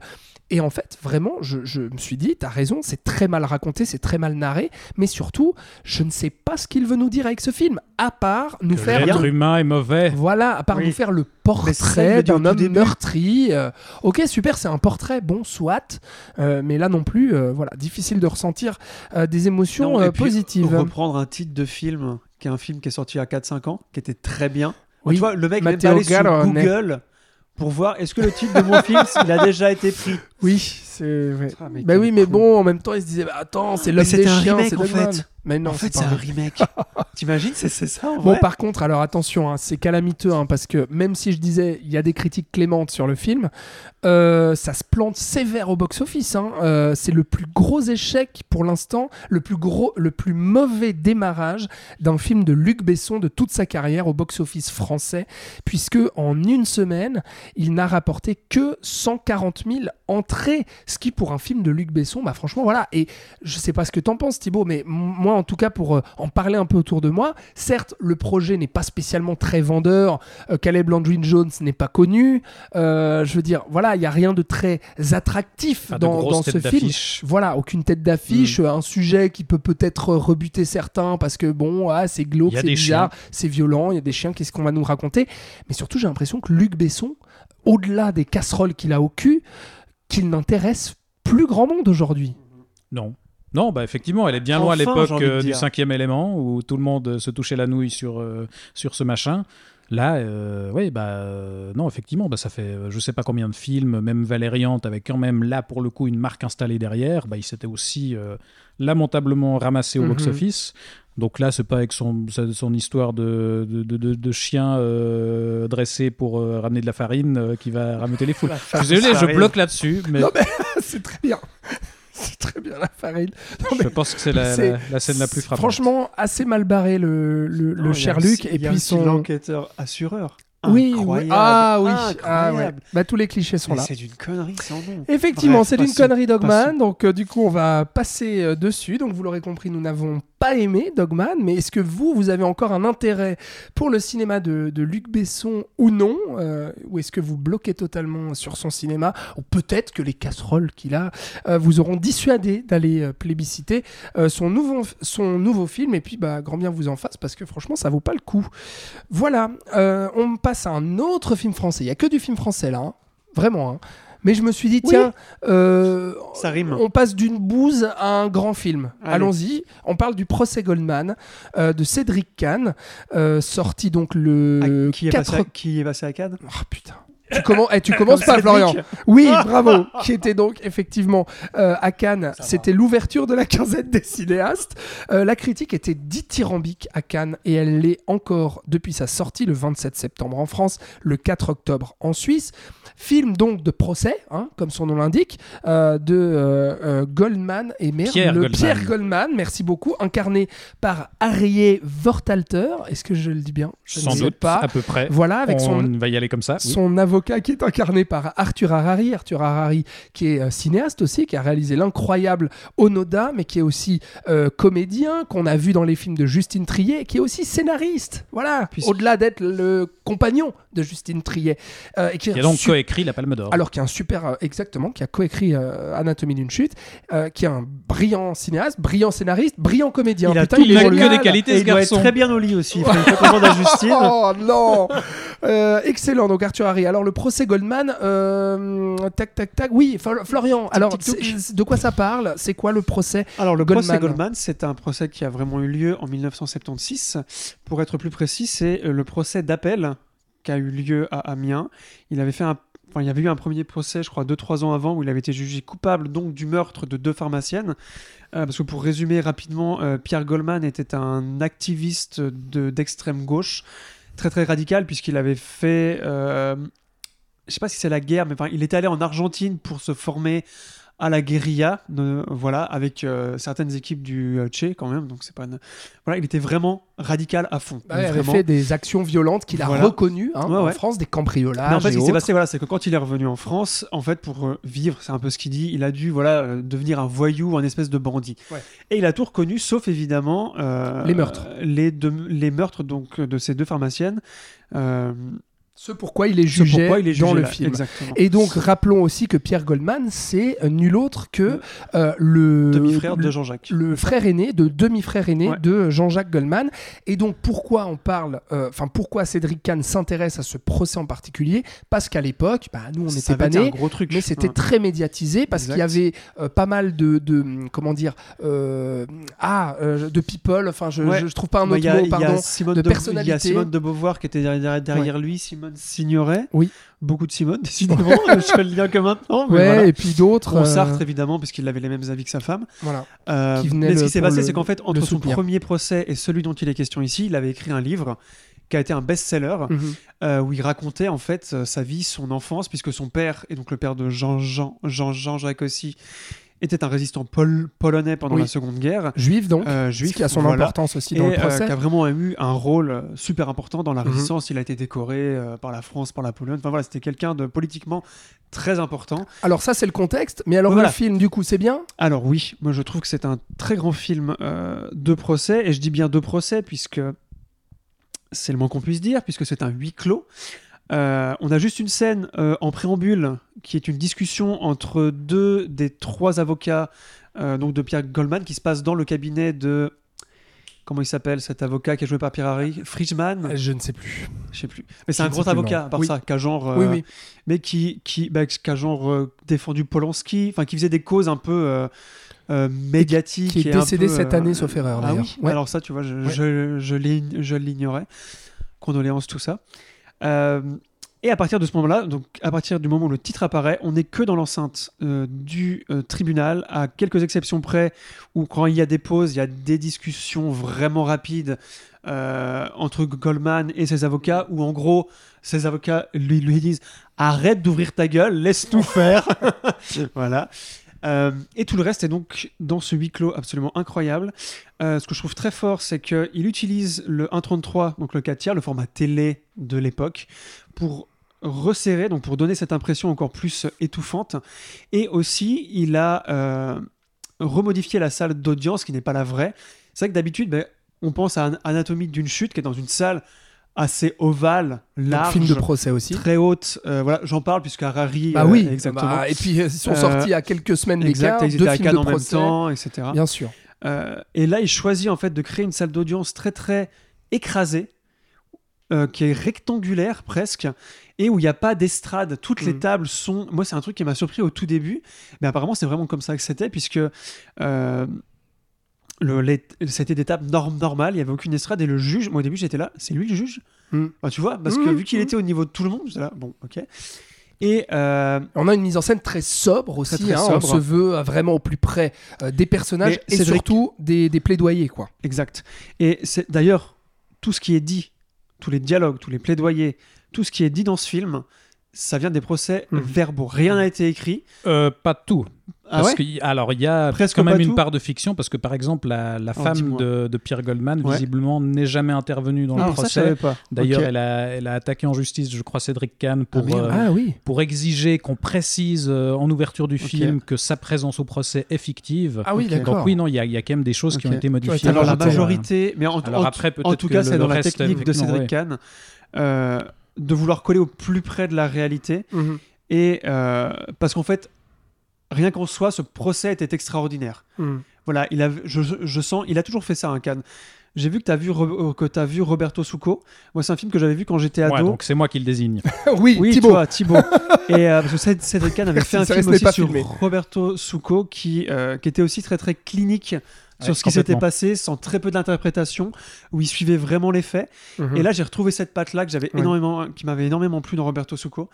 Euh, c'est un peu sa patte, en fait, en tant qu'auteur, de vouloir coller et d'être intéressé par, par tous ces trucs qui vont mal dans la société et comment la société gère, puisque là, et on rejoint encore Anatomie d'une chute, on va juger la moralité de Pierre Goldman et pas les faits, puisque les Mhm. faits, comme on va le voir pendant tout le film, il y a beaucoup de témoins, mais les témoignages divergent. Oui. Alors, qui dit vrai, qui dit faux? Est-ce Mhm. qu'il était là? Est-ce qu'il l'a vu? Est-ce qu'il l'a renversé à ce Mhm. moment-là? Et lui clame euh, Blablabla. son innocence depuis le départ et Voilà. surtout Et dit lui, que surtout, est un personnage complètement fantasque et incroyable, puisqu'il va ouvrir sa gueule à tout bout de champ. oui, Et ça, c'est super. et se foutre dans la merde. ouais. Voilà. Et Mhm. ça, ou pas. Ça, on Oui, verra ce oui qui se ou passera pas. Oui, après, bien mais enfin, sûr. Oui et non, puisque vu comment il est Oui, mort, ça ça, c'est de peut- ça aggraver ou non son cas. après. Mais euh, Mais personnage truculent et puis effectivement Absolument, qui voilà. clame le fait qu'on l'accuse de ce meurtre parce que euh, Parce euh, qu'il de est par juif. sa judaïté. et parce qu'il est de gauche. Exactement. Exactement. Euh, précisons quand même, Oui. Florian, je vais donner la parole Oui, oui, à Thibaut pour savoir parlé, un peu euh, ce qu'il en pense déjà. Mais il faut dire Thibaut que c'est quand même un film. c'est un- pas un film destiné, je pense, au grand public. Déjà par sa forme qui, je trouve, est plutôt austère. Son casting qui est aussi assez euh, euh, euh, Méconnu. voilà. Et aussi que on est dans un pur film politique. Là où Anatomie d'une chute est un film qui est justement, ça- ça- je fais cette transition pour donner peut-être un peu mon ressenti personnel aussi sur le film, que je trouve implacable vraiment à tout niveau. hein. Je trouve vraiment ça brillamment fait. Mais euh, je pense que le film ne va pas beaucoup me rester parce que je trouve par sa volonté de coller à fond à la politique, certes ça fait un écho avec aujourd'hui, Florian on a un petit peu parlé, euh, mais je pense que tu vas aller là-dedans aussi Thibaut, c'est très intéressant, le procès est passionnant, c'est brillamment exécuté, superbement interprété, mais moi il m'a manqué cette dimension un peu émotionnelle et humaine qu'on a par exemple dans un film comme Anatomie d'une chute, qui là va vraiment ausculter un personnage, euh, l'intime, Oui, le couple, parce que là, on etc. va aller justement en dehors de la salle d'audience, effectivement. Et, et là, on est purement dans le politique à fond. Et c'est toute l'existence de ce film, en fait. Oui, on est dans le politique, mais en même temps, je pense pas que c'est un. Enfin, oui, la mise en scène, euh, d'une certaine manière, est un peu austère. Enfin, on est dans une reconstitution, euh, voilà, euh, assez, assez rétro, on dira, dans, dans le visuel. Et, et, euh, et effectivement, on, on creuse un peu moins les personnages euh, que dans Anatomie d'une chute, effectivement, parce que là, bah, on va pas voir ce qui se passe en dehors du tribunal. Et C'est pas y a le but. aucun effet de style. On est dans Non, le pur aucun. factuel, quoi. Mais- les dialogues. Mais en même temps, euh, moi j'ai été captivé dès les premières secondes parce que je trouve que c'est un film qui assume à mort une certaine théâtralité. C'est que, bah, vous l'avez dit, ce, ce personnage de Pierre Goldman, c'est vraiment un- une grande gueule, un orateur voilà, qui, qui répète à chacune de ses interventions qu'il emmerde la police, que c'est tous euh, des antisémites. tout le monde que, voilà. comme moi. Ouais, ouais, et, et justement, il est beaucoup trop grande gueule pour son propre bien, et à côté, on a ces, ces avocats qui sont tout paniqués euh, de, de le voir intervenir à, à chaque fois, parce que Dieu sait quelle connerie il va encore nous sortir. C'est assez drôle par moment. C'est assez drôle justement de voir cette dynamique-là, et c'est justement, il, il, c'est- pas du théâtre filmé, mais ça pourrait être une pièce de théâtre dans le sens où euh, bah, c'est vraiment une succession de, de monologues, d'interventions. On a, on a vraiment le film de procès en tant que, que joute verbale, quoi. C'est le tribunal où on s'affronte euh, par le verbe, quoi. Et, et- et on a du coup des, des performances d'acteurs, pff, d'écriture, les, les dialogues sont, moustache sont- de sont ciselés vraiment. Elle joue Ah ouais. tellement bien. Et, et, je trouve qu'il y a un vrai plaisir de voir ça, de voir des, des, des, gars. Enfin, moi, j'avais vraiment l'impression d'être au théâtre, quoi, Ah de, ouais, ouais. de voir des performances. Et, du coup, ça rend le truc fascinant. Et, toutes les questions qu'on, qu'on évoque au passage sur euh, voilà, le racisme, l'engagement politique, etc. euh, le, le système euh, poli- policier, euh, voilà. Puis la polarisation de la France gauche-droite. Bien quoi. sûr, ouais. Enfin, je veux dire, c'est tout se passe dans. Enfin, tout est résumé à l'intérieur même de cette salle d'audience. Oui, quoi. parce qu'on a le public qui, dès le départ, t'as le camp qui crie euh, Goldman innocent, Goldman innocent, et puis il y a que de, euh, en face, t'as voilà, le, le, le- les flics. Et, et La les- moitié du public, c'est des flics. C'est ça. Donc Ouais. le, le mec n'a pas peur quand même en Ouais, disant. ACAB en gros. Enfin, il Bah dit, il oui. dit ACAB, enfin tu vois. Oui. Et, Oui, euh, bah, t'as cette scène où on lui fait reconstituer euh, le braquage et où il va bah, devoir tourner un, un- enfin, un, un- Un un pistolet flingue avec qui, ses qui fait avec ses doigts Ouais. sur un des policiers de l'audience. Ouais. Donc ouais, il y a- il y, a des images assez fortes aussi. petite Et anecdote. Harry qu'on- Vortalter est incroyable. Voilà. Petite Pe- anecdote. Petite anecdote, parce que c'est bien que tu parles de la théâtralité, c'est un thème que j'avais zappé, mais Cédric Kahn, moi je trouve aussi qu'il pose la question du coup, est-ce que. Puisque là, on n'est plus dans la justice, puisque la justice doit juger des faits. On est donc, comme je disais en préambule, dans euh, la justice morale. On va juger une personne pour ce qu'elle est et non pour ce qu'elle a fait. Et du coup, c'est là que ça devient du théâtre. Mhm. Et donc Cédric Kahn pose la question, mais est-ce qu'un procès n'est pas du théâtre, au final? Ouais, ouais. et ça en est. Quand as juste. l'impression d'être au théâtre, moi je pense qu'il y a des gens qui vont voir des procès parce que c'est comme, c'est, comme voir une pièce. Mm. Et euh, anecdote donc, euh, le public, donc les policiers comme euh, les hippies, en gros, hein, parce qu'ils ont des cheveux longs, puis euh, ils ont des, tu vois, et ils ont des vestes à franges, n'étaient pas au courant de ce qu'allait se passer. Ils n'avaient pas lu le script. Donc les réactions du public, on leur avait quand même dit, bon, vous êtes pour Pierre Goldman, bon, vous êtes contre Pierre Goldman. Toutes les réactions du public sont véridiques, entre guillemets, enfin, tu vois. Et, et donc, encore une fois, enfin, ça a l'air froid, mais ça n'est pas tant que ça, puisqu'il a laissé un peu cette liberté. Et euh, si la mise en scène est froide, euh, je trouve que le, le contenu ne l'est pas du tout. Et moi, c'est pour ça que je trouve que c'est un film très, très. qui peut parler à beaucoup de gens. Puisque, euh, t'imagines, il y aurait eu une mise Moi, en je pense scène pas, justement. très mais- stylée, en plus Moi, de je trouve tout ça froid de, de bout en bout. hein, Ça aurait fait trop, en fait. Ok. Moi, je trouve que c'est. Il y a de l'énergie partout. Hmm. Ça passe son temps à parler, à s'engueuler. Enfin, tu vois, on dirait une scène de ménage pendant deux heures, en fait. Hmm. C'est ça que je trouve aussi fascinant et qu'il a pris ce procès pas pour rien, tu vois. Il a pas pris euh, Ouais. la mère Michel qui a perdu son chat. Enfin, Mais, c'est quand même, vrai que mais c'est quand même très très spécifique hein, de Oui. choisir cet événement-là, euh, qui est un tout, tout petit événement finalement dans l'histoire de France, euh, et d'en faire carrément. Ouais, mais qui est un un symbole. film. Et puis, comme tu l'as dit avant, qui parle beaucoup d'aujourd'hui Bah, avec la police qui est devenue de plus en plus meurtrière. Euh, L'antisémitisme, ça je suis pas vraiment au courant, mais enfin qui parle d'une société qui se délite quand même et qui et qui a des camps qui se forment. C'est ce qui se passe aujourd'hui en France depuis Mm. enfin, depuis Macron en gros. hmm. Donc tu vois, c'est un film très actuel aussi. Ah c'est bah, ça qui est très fort. C'est clair. Voilà. Euh, voilà donc pour le procès Goldman, donc qui est toujours en, en salle hein, euh, depuis bah, voilà quelques quelques jours. Euh, que dire que on va comment Florian? Eh ben, écoute, je, je sais pas, je sais pas, j'ai pas, j'ai pas spécialement, le- j'ai pas, j'ai pas cherché les chiffres, voilà. Mais je pense Je pense pas pas que ça va être un énorme carton. non, c'est ça, un- une petite sortie confidentielle. euh, voilà. Mais toujours est-il que on en a fini avec les gros morceaux, on va dire. Là, on va passer un peu plus rapidement, je pense, sur les films qui vont suivre. Mais voilà donc les, les, les, les films vraiment qui ont retenu notre, vraiment notre attention et, euh, et puis euh, récolté notre engouement, euh, ou en tout cas était le fruit de débats nourris. Donc, je le disais, on passe à la suite. Maintenant, on parle de. Enfin, vous allez parler tous les deux, Thibaut et Ah. Florian, de Mystère à Venise Ah de Kenneth Branagh, que donc je n'ai I pas was vu. waiting for this moment. Donc, euh, forcément, après Le crime de l'Orient Express et Mort sur le Nil, déjà deux adaptations d'Agatha Christie, en voilà une troisième, donc toujours réalisée par Kenneth Branagh et incarnée par Kenneth Branagh qui joue Hercule Poirot et la With moustache. the moustache. Voilà, euh, coécrit, ouais, je crois qu'il est au scénario aussi. Non, il faut savoir que. Non, non, non, non, Ah, non. mais je crois que c'est le même Non. scénariste sur les trois, mais Ouais. c'est Ah. c'est pas Branagh. Ah, c'est pas lui du savoir- tout. Mais il faut savoir, peut-être que tu allais le dire, alors attends, je vais te laisser parler. Non, non, alors j'allais juste dire, non, j'allais juste dire qu'au casting, euh, outre euh, Hercule Poirot, Kenneth Branagh, nous avons donc euh, Michel Yeo, Jamie Dornan ou Kelly Riley, et, Et donc Camille moi Cotin. je n'ai et Camille Cotin, Quand merci, et Cocorico, Euh, et donc bah moi je n'ai pas vu le film parce que j'en ai absolument rien à foutre, mais vous avez tenu absolument à ce qu'on parle de ce chef-d'œuvre donc Oui, du film d'enquête du euh, Whodunit. Euh, oui, donc moi je suis pas allé le voir parce que le crime de l'Orient Express et Mort sur ligne était déjà tellement mauvais que je me suis dit c'est pas avec celui-là qui va sauver les meubles. Et pourtant, vous m'avez dit oh, on va quand même en dire un petit mot. Thibaut. Non, alors je crois Tu pas qu'on t'a dit on veut en Non. parler parce que c'est bien. Ah non, Non, non, mais c'est vous pas avez ça dit, qu'on mais il y a des choses à Non, dire. mais j'ai un petit peu insisté parce que moi j'ai un plaisir dans la vie, c'est Kenneth Branagh qui essaie de de faire des accents. Donc, euh, et, et alors, euh, Kenneth Branagh en Hercule Poirot, moi c'est mon petit plaisir. D'accord. Euh, Tu non, vas nous faire toute, toute son intervention avec l'accent. Vas-y, Uh, Thibaut. yes I will. Ok. Euh, so, uh, this short film, you know. Non, en vrai, mais ce qui est intéressant dans ce troisième film, c'est que pour le coup, il- en fait, il a épuisé gentiment les Hercule Poirot les plus emblématiques. Une fois qu'il a fait Le Crime de l'Orient Express et Mort sur le Nil, bah, il y a une chier d'autres enquêtes, mais qui sont euh, pas connues euh, du grand public. Et là, en fait, ils sont allés chercher euh, eu- un bouquin qui s'appelle La fête du potiron, donc qui est Ah. une, une vraie histoire d'Agatha Christie à la base, pour en faire quelque chose qui n'a absolument rien à voir, puisque le film ne se passe pas du tout à Venise euh, au départ. Là, en fait, tout ce qu'on a gardé du bouquin, c'est que euh, ça se passe pendant une fête d'Halloween avec des enfants, que Hercule Poirot a une copine écrivaine, euh, qui est jouée dans le film par Tina Fey.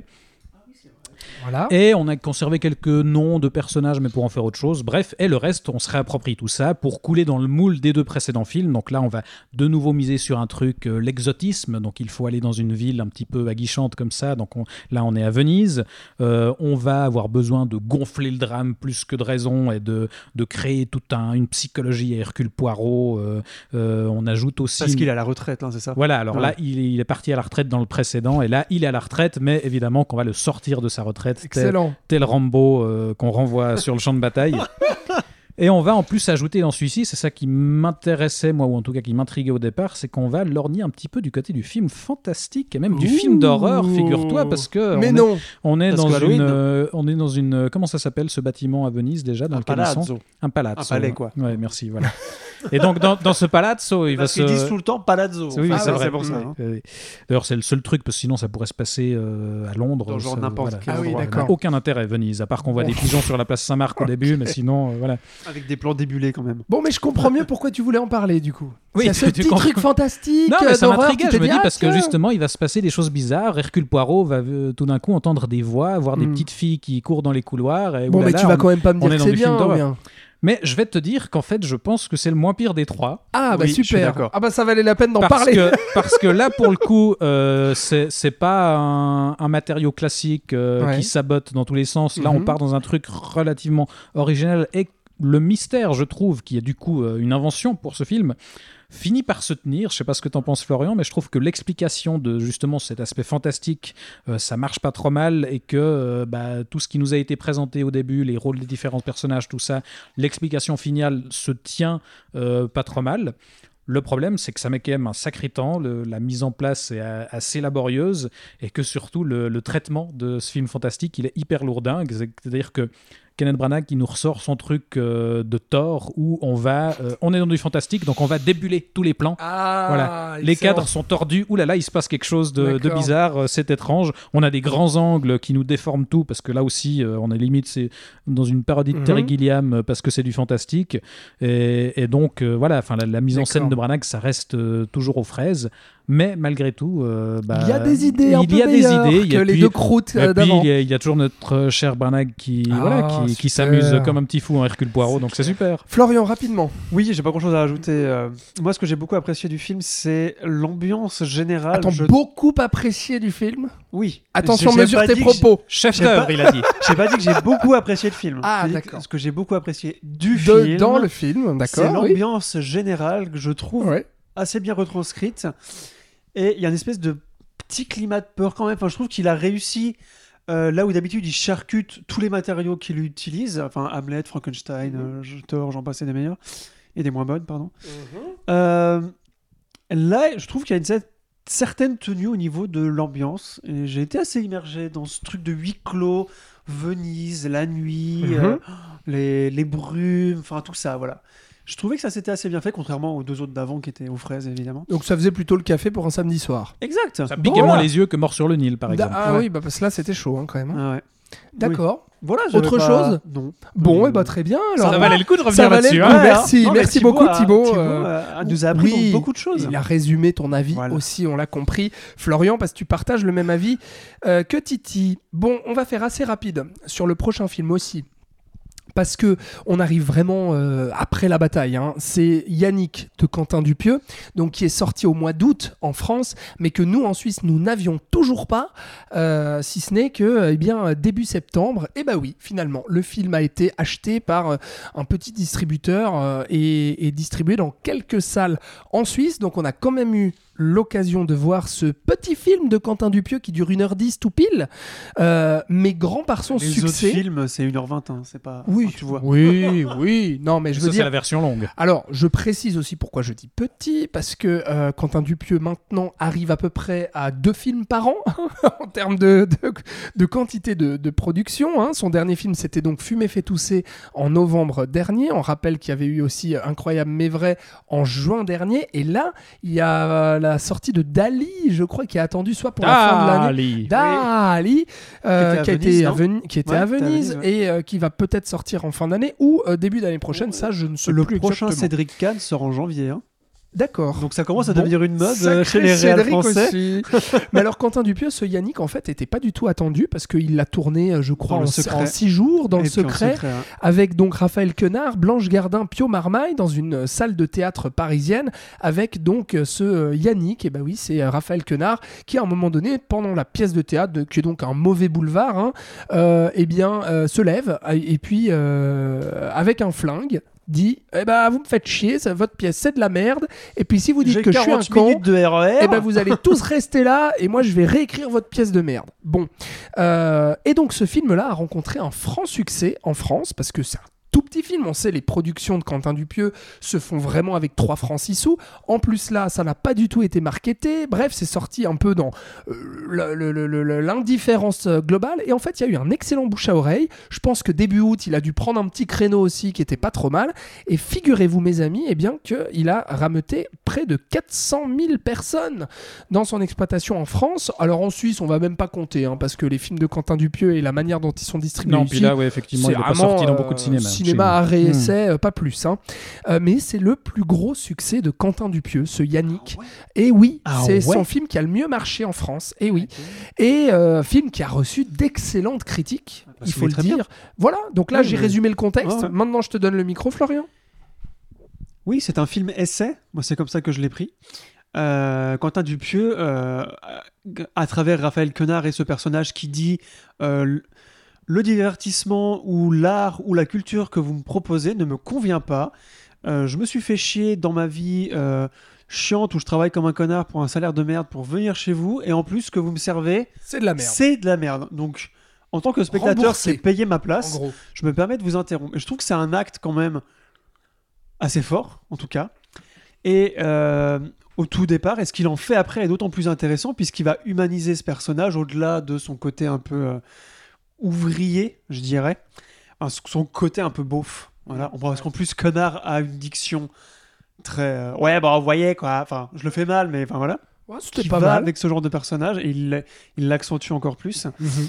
Et on va voir tout un espèce de jeu de pouvoir qui va se jouer, euh, un jeu de pouvoir qui va se jouer évidemment entre les actes, entre les comédiens qui vont être outrés évidemment puisque euh, comment osez-vous critiquer notre, euh, Bah oui, enfin voilà. Et donc il fait, pièce. Il fait le, il fait le portrait de la culture euh, élitiste, même si c'est du mauvais boulevard, ça reste quand même quelque chose de voilà. Et le peuple en fait qui vient voir ça et qui bah, finalement contribue et qui paye pour ça déjà par ses impôts parce que les subventions etc. Ouais. Et donc Quentin Dupieux adresse un message, je trouve, assez politique vis-à-vis de ça, surtout que lui est, est assez en dehors des cases de ce système culturel, puisque, bah, comme on le sait, c'est quelqu'un qui fait des choses absurdes, expérimentales, Mhm. qui a une Mais production toujours avec des castings de malades. Bah oui, parce En que fait, ça c'est ça qui est hallucinant. Tout le ça- monde veut tourner avec lui. Mais mais oui, mais ça, je crois qu'on en parlait déjà à Mandibule il y a un, un, un an ou deux, peut-être. ouais. ou dans Fumer fait, fait tousser, qui a déjà Ouais. beaucoup de gens, c'est parce que, à mon avis, les, les comédiens s'amusent Oui, avec Oui, Dupieux. oui. Dupieux s'amuse, Ouais. mais euh, a quand même quelque chose à dire, tu vois, et là, c'est vraiment Ah le oui. cas. Et, euh, et donc qu'il ait marché, ça m'étonne pas. Et je pense que sa durée aussi fait quelque chose. Oui. Les gens en ont peut-être marre des films de 3 heures. Mhm. Voilà. Peut-être. Il fait 1h06 et le générique fait 4 minutes. Donc Oui. euh, en gros, il fait qu'une heure 2. Oui, c'est ouais. vraiment. C'est comme un épisode de HBO finalement. hein, Mhm. tu vois. Mhm. Euh, bah, avec plus de qualité parce que bon voilà. Et, euh, et donc voilà, ce que, et je vais finir sur ça, c'est que son propos euh, très engagé n'entache pas euh, le divertissement, Oui. puisqu'encore une fois, Raphaël Quenard tient le film de bout en bout Mhm. et est tellement euh, décalé Ouais. qu'il c'est- il est excellent. Enfin, voilà, c'est vraiment super. Voilà. Alors, il l'a écrit pour lui, enfin en, Ah oui, en l'ayant en, En- tête. Ah bah bien sûr, cas, ouais, ouais, c'est vraiment écrit pour, euh, pour Raphaël Quenard, qui est donc euh, le nouvel acteur phénomène en France, euh, dont toute la critique se gausse, n'est-ce pas En disant qu'il est absolument génial, et d'ailleurs on le voit un peu partout, et on le verra aussi dans un autre film dont on va parler plus tard. Thibaut, que penser euh, de ce Yannick? Moi je vais dire franchement j'aime beaucoup, et notamment je trouve que c'est... Quentin Dupieux quitte l'absurde, franchement, enfin plus ou moins, il quitte euh, les éléments un peu fantastiques. Là, on est purement dans le réel. hein. Euh, et je trouve que c'est à la fois, c'est peut-être pas son film le plus drôle, mais en tout cas, c'est son film, je trouve, le, le plus tenu, le plus droit au but, euh, et aussi le plus touchant. Et le plus intéressant, je trouve, en termes de réflexion, quoi. Que penses-tu de tout ça? Mais je pense que je suis tout à fait d'accord avec toi. À partir, du moment, Oh à partir du moment où je n'ai pas vu le film. Oh, mais non, c'est pas vrai mais non. Ah mais, mais, mais non, mais c'est pas vrai. Mais non. Mais je croyais que tu l'avais vu. Eh, pas du tout. Ah bon bah d'accord. Bon bah zut. Ok. Il n'avait pas une heure dans son planning. En fait. Bon, et bah du Non, coup, c'est ça. et bah je- j'ai résumé euh, mon avis et je l'espère le tien Thibaut le jour Absolument. où donc euh, tu rattraperas. Dépêche-toi parce qu'il y en a un qui sort tout, tout bientôt. hein. Donc tu vas, tu vas prendre du retard Oui, sur sa film. hein. effectivement. Non, mais franchement, ça vaut vraiment la peine et les, per- les performances sont géniales. Et comme je dis, vraiment, est très bon. euh, il réussit à rendre le personnage vraiment émouvant. euh, dans- voilà, dans un final que et je, la surprise, je ne dévoilerai aussi, pas. hein. C'est Oui. que- c'est C'est ça que je le disais. final où Raphaël Quenard enlève son masque et en fait c'était Alain Chabat depuis le début. Je pense Non, que- c'était Tom Cruise. Bravo, voilà donc pour Yannick de Quentin Dupieux, bah, qui n'est certainement plus en salle hein, à l'heure où vous nous écoutez, mais donc qui sera prochainement à rattraper en VOD, DVD, Blu-ray. Voilà ce qu'on peut dire. Et donc, euh, je voulais vous dire un mot. euh, c'est moi qui ai insisté pour que ce film figure au casting de notre émission, mais on va Oui, alors essayer ça de aussi, tu faire nous expliqueras. Aussi. Oui. Alors, tu, tu l'as vu celui-là ou pas, Thibaut? Attends, Sentinelle Oui. Oui, j'ai Ouais. vu. Ah, Oui, oui. d'accord. Mais il fallait que tu regardes Yannick en Bah voilà, priorité. bah, voilà. ça. Bon, alors Sentinelle, choisi. Sentinelle 2. On va laisser Alex en parler parce que c'est lui. Euh, donc Hugo Benamozig et David Caviglioli, qui sont donc À un duo de cinéastes qui avaient réalisé le très bon Terrible Ouais, c'était bien. C'était cool, Bah ça, ouais. une bonne comédie Ah, française. eux et oui. Mais Comment ils sont tombés aussi bas Eh ben, je ne sais pas. question. Donc Sentinelle, c'est surtout porté par Jonathan Cohen. Euh, ce film est sorti sur Prime Video. Il y a eu une promo euh, de malade parce que Jonathan Cohen incarne un flic euh, qui ressemble à un flic de, de flic à Miami. Donc vraiment un flic totalement Ringard. 80s, ringard, euh, voilà. Euh, bête au possible. Et bête au possible, bah oui, comme tous les personnages, j'ai envie de vous dire, de, incarnés par Jonathan Cohen, presque tous en tout cas, enfin ce qui fait son beurre. Euh, et puis, ben, il se trouve que ce flic est chanteur à côté. Voilà. Et qu'il fait de la chanson d'amour euh, complètement ringarde, aussi ringarde que lui. Et donc là, bah, il va devoir résoudre une enquête. Mais le problème, c'est que donc lui, bah, c'est le flic euh, qui est responsable euh, de l'enquête, mais qui est terriblement con et mauvais. Et que en Et dessous est de lui. préoccupé par la sortie de son album. Bah oui, par la Bien. sortie de son disque. Ça, se passe à la Euh, Réunion, je sais pas si Ça se passe dit. à la Réunion, merci Ouais. de le dire, ça a son importance parce qu'il y a toute une, une, comment dire, une dimension un peu euh, Politique. euh, peu. politique, ouais, hein. effectivement, sur le, le- à la fois le bah, racisme, colonialisme, etc., qui s'entremêlent euh, dans cette comédie qui, on va le dire, est à la gloire de l'ego de Jonathan Cohen. Moi, c'est pour ça que je voulais. réalisé et interprété par Jonathan Cohen. Presque, presque. C'est en tout cas, ça rassemble, comment dire, tout ce que Jonathan Cohen a fait jusqu'ici. Et pour moi, c'est ça mon plus gros problème. Je voulais en toucher un mot. Pourquoi? Euh, Parce que j'aime beaucoup Jonathan Cohen. Jonathan Cohen me fait mourir de rire. Je suis de ces personnes qui trouvent que c'est vraiment euh, le, le talent de la comédie d'aujourd'hui, vraiment euh, dans le cinéma français. J'avais adoré les séries La Flamme et Le Flambeau. J'avais vraiment, mais vraiment ri là-dedans. Jonathan Cohen est un mec qui me fait rire dans tout ce qui touche. Et là, je trouve que pour, euh, pour une fois, euh, je, le, je trouve qu'il tourne en rond. Il tourne en rond et surtout, il est victime euh, de son succès. C'est-à-dire que j'ai l'impression que son ego euh, devient un peu surdimensionné dans le sens où il se contente de refaire ce qu'il a fait dans tous ses autres personnages. C'est-à-dire qu'en fait, ce personnage de flic chanteur, bah finalement, euh, c'est une accumulation de tout ce qu'on a déjà vu chez Jonathan Cohen. Donc, il fait purement du Jonathan Cohen, ce qui en ravira certainement certains de se dire bah ouais, c'est- pour ça qu'on veut le voir, donc euh, allons-y. Mais qui, moi, franchement, euh, par aussi le fait que le film a des qualités d'écriture qui sont vraiment pas terribles. Enfin, je trouve que le film part un peu dans tous les sens et puis surtout a de la peine euh, au niveau euh, bah, de sa comédie simplement à vraiment nous faire rire parce que ça recycle vraiment des vannes assez douteuses et puis surtout euh, vues et revues et et qui se repose uniquement sur le talent d'improvisateur euh, de Jonathan Cohen. Donc ça m'a passablement euh, déçu et pas trop fait marrer. Et je me suis dit, c'est vraiment dommage parce que les cinéastes, je les trouvais prometteurs sur Terrible Jungle. Et surtout sur Jonathan Cohen, quoi, qui euh, va pas à fond, je trouve, dans son personnage de, de chanteur raté. Euh, on, nous, on nous a survendu le film avec ce côté. euh, bah, Enfin, je veux dire, on, a, on nous a vendu la promo avec un clip quand même. Et en fait, ils nous refont ça dans le film. Donc au moment où ça arrive, bon bah merci, mais on l'a vu dans la promo. Et je trouve qu'à part une scène où à un moment donné il y a un cambriolage et lui ne voit rien parce qu'il compose dans sa voiture, ce qui est une scène qui franchement m'a fait plutôt marrer, même si je la trouve pas très réussie sur le tempo comique. Euh, Mais lui, je trouve que en faisant le pit, ça me fait marrer. Mais au-delà de ça, bah, on va pas assez dans la bouffonnerie vraiment. euh, et on est. Le film aussi veut trop faire du polar. Tu sais, Oui. je trouve qu'il est Oui, dans ce côté, on il va est, être il est assez sérieux dans trash le- aussi. Enfin, t'as des scènes d'action où on n'hésite pas à faire euh, couler l'hémoglobine et, et effectivement, euh, ils y vont. Et ouais, je- c'est un film qui, je pense, c'est ça le problème. On a de la peine à savoir euh, quelle est l'identité de ce truc. Et par rapport à, tu dis qu'il pousse pas son concept assez loin, c'est surtout que je pense que son concept, c'est une fausse bonne idée en fait. Ouais. Cette idée du flic chanteur, c'est complètement con sur le papier et c'est complètement con à l'arrivée parce Eh ouais. que ça marche pas, parce que c'est- ils articulent jamais invraisemblable. Vraiment les Mhm. deux en- Ouais, ensemble. Et, du coup, le, le film est constamment en train de, de jouer sur plein de tableaux en même temps. Mhm. Et effectivement, le, la mécanique comique marche très peu souvent, alors que sur Terrible Jungle, je trouve que les deux Ah oui. cinéastes euh, étaient assez bien rodés déjà. Et, euh, et oui, c'est très foutraque dans ce que ça Mhm. raconte. Euh, non, moi, je- franchement, je me suis fait chier.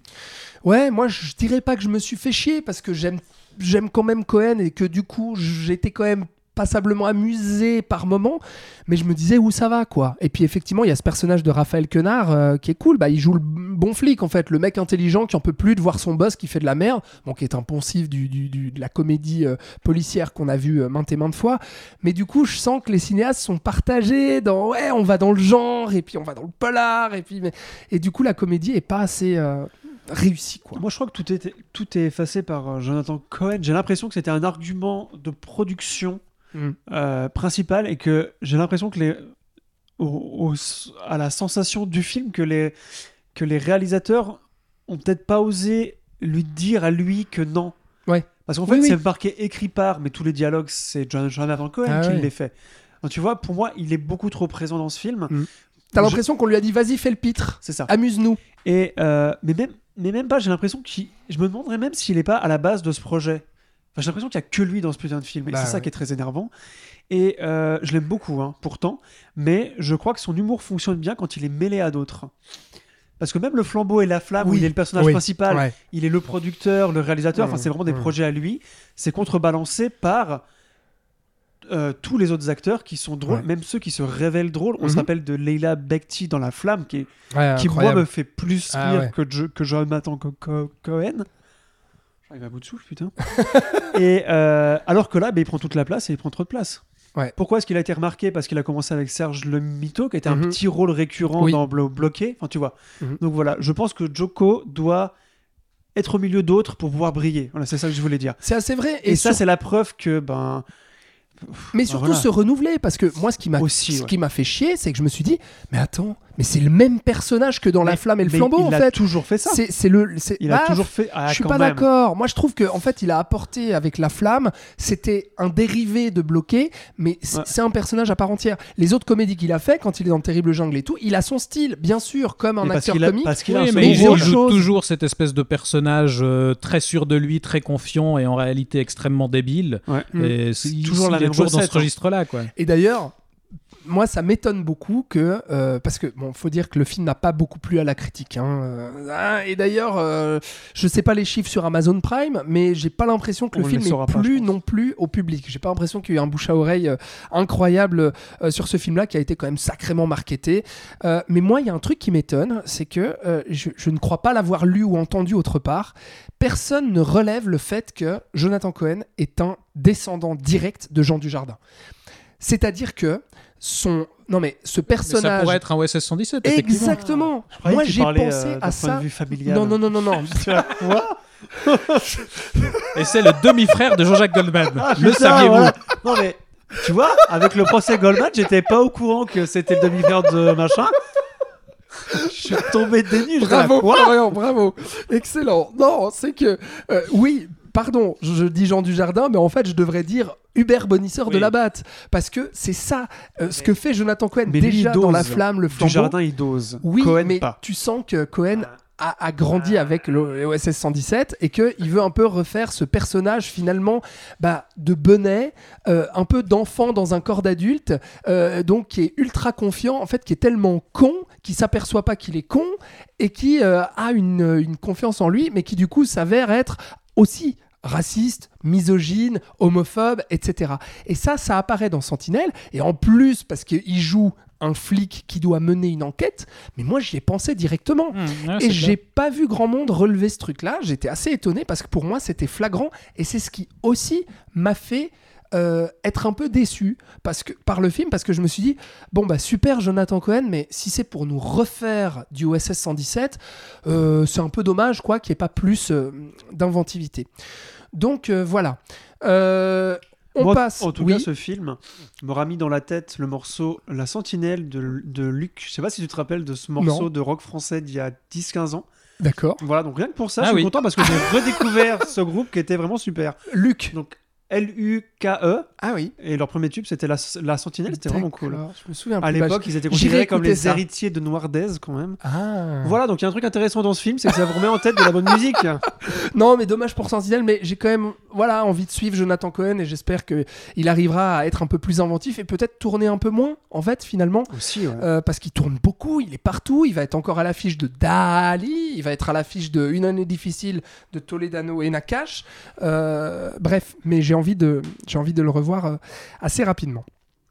On se réjouit. Bon alors on va quitter la France pour aller en Finlande. voilà, ça le fait rire. Très bien. Euh, merci Thibaut. Pour parler donc de Aki Kaurismäki, un cinéaste donc finlandais. euh, qui euh, fait parler de lui avec Les Feuilles Mortes, donc prix du jury à Cannes cette année, film sorti euh, fin septembre euh, dans les salles en France et en Suisse. Alors, euh, Aki Kaurismäki, qui qui c'est, euh, Florian? Et puis surtout, pourquoi est-ce qu'on voulait parler euh, des feuilles mortes Que personnellement, je n'ai pas beaucoup apprécié, mais euh, c'est l'inverse pour toi. Oui, Alors pourquoi? Parce qu'Aki Kaurismäki est un cinéaste euh, important. Alors il a fait quoi ce monsieur? Il a fait une vingtaine de films. Oh oui, quand même. euh, dont plusieurs. Tu vas tri- tous nous les citer. Non, parce que je. Non. Non, mais c'est plus connu son? Alors, son plus Le connu, c'est le- L'homme sans passé, qui avait déjà eu un prix à Cannes il y a, je sais pas, D'accord. 8 ans, 10 ans. Le Havre, qui est son précédent, avant Uh-huh. Les Feuilles Mortes, qui a eu, euh, que j'ai malheureusement pas vu, mais qui a eu euh, beaucoup de très très très bonnes critiques, enfin, qui est considéré comme un de ses meilleurs. Euh, et, Et il là a fait aussi, d'ailleurs. oui, il a fait plusieurs trilogies sur le prolétariat, sur les travailleurs. Enfin voilà, c'est quelqu'un qui, a- qui fait du cinéma social entre guillemets parce Ouais. qu'il a une approche très différente Mhm. par exemple de Ken Loach ou des Da- Dardenne. Enfin voilà, c'est quelqu'un qui a vraiment une patte à lui. Et donc qui plaît dans les festivals, qui Oui, plaît à que- la critique. Les Oui. Feuilles Mortes a reçu vraiment des dithyrambes. Certains Mhm. parlent même de leur palme d'or. Hein, gna. Enfin bon, la critique fait ça souvent. Mais là, vraiment, euh, j'ai l'impression que le film séduit beaucoup. Alors, ça raconte quoi, Ce qui, Florian ce qui est assez étonnant parce qu'il Oui. est très similaire à beaucoup d'autres films qu'il a fait. Enfin, Alors, ce disons que j'ai c'est, entendu euh, aussi. Voilà. Euh, donc je sais pas, peut-être que cette année ils se sont réveillés puis. enfin, Alors, voilà. parce ça que c'est un gars qui ne l'a jamais eu la Palme d'Or alors qu'il l'aurait amplement mérité parce Oui. qu'il il coche toutes les cases du film d'auteur. euh, Oui. Enfin voilà. Qui pourrait, euh, qui pourrait être. Là il a failli l'avoir mais non. non. Alors, ça oui. parle de quoi Et c'est quoi le style Coris Maki? Alors, euh, l'histoire est assez simple. C'est d'ailleurs une histoire qu'il avait déjà utilisée. euh. Euh, c'est, on suit deux personnages, euh, une caissière et un ouvrier métallurgiste, si je me rappelle bien, euh, qui ont des vies très très routinières, très très chiantes, répétitives. euh, ils ne sont pas en couple, ils n'ont pas d'enfants, ils vivent seuls, ils sont seuls euh, dans une Finlande un peu déshumanisée. très très resserrée, etc. Et ils vont, ben, au bout d'un moment, se- leur- leurs chemins vont se croiser, ils vont tomber amoureux, puis essayer de construire quelque chose. Voilà, le pitch est vraiment, euh, Oui. voilà, tout ce qu'il y a de plus classique. Après, ce qui est très intéressant euh, chez euh, Aki Kaurismäki, c'est que il ne fait pas du cinéma so- social, donc comme je disais avant, euh, triste ou misérabiliste. Donc là, j'ai dressé le portrait de deux personnages qui ont tout Oui. pour faire pleurer dans les chaumi- chaumières. Mhm. La vie est dure, ils, ont des, ils sont exploités. Lui, il est alcoolique.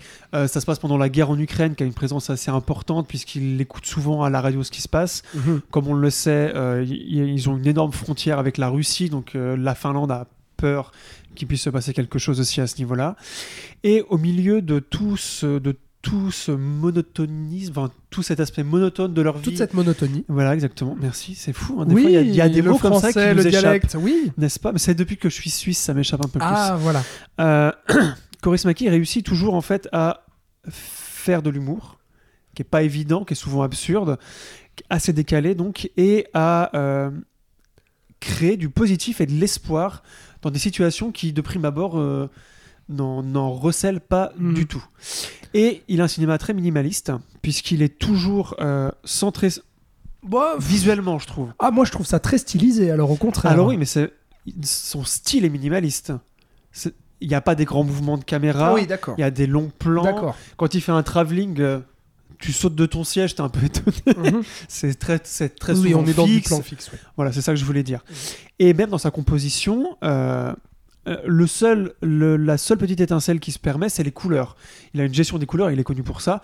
Souvent des couleurs assez franches, mais pas pétantes non plus, mais des contrastes euh, assez intéressants. Ça me Et- permet de dire que, le, même si j'aime pas beaucoup le film, Oui, j'en dirai un mot, mais le film est très très beau. Oui, Vraiment, voilà. Visuellement. donc, tous ces films sont comme ça et il a une, vraiment une patte colorimétrique euh, reconnaissable depuis, depuis longtemps. Et moi, ce film, je l'ai énormément aimé parce que euh, bah, ce que je disais sur l'espoir et sur le, sur le positif, en fait, c'est fou que il arrive à créer de manière très simple euh, des sentiments positifs et euh, un emportement émotionnel contre toute attente, puisqu'il faut aussi savoir que euh, mais moi, c'est quelque chose que j'aime beaucoup et que je sais que tu n'aimes pas. C'est euh, la technique. J'en avais déjà parlé dans le podcast quand on parlait de Drive My Car de Hamaguchi. La technique de dire aux acteurs d'en faire le moins possible. Euh, donc, les acteurs n'ont aucune émotion. C'est-à-dire qu'ils tombent amoureux, mais C'est pas palpable, C'est pas quoi. dans leur jeu et c'est Ouais. pas palpable. Voilà. Mm. Et euh, moi, c'est quelque chose que c'est un style qui a été inventé par Bresson. Il est très très connu pour ça. Je sais que tu n'aimes pas Bre Bre Bresson. Bon, j'ai vu qu'un film de Bresson. Oui, alors, mais bon, je peux pas dire. T'as quand même été assez, assez un film que catégorique. Voilà. Oui, oui. Euh, et moi, c'est quelque chose que j'aime beaucoup et qu'on retrouve rarement aujourd'hui.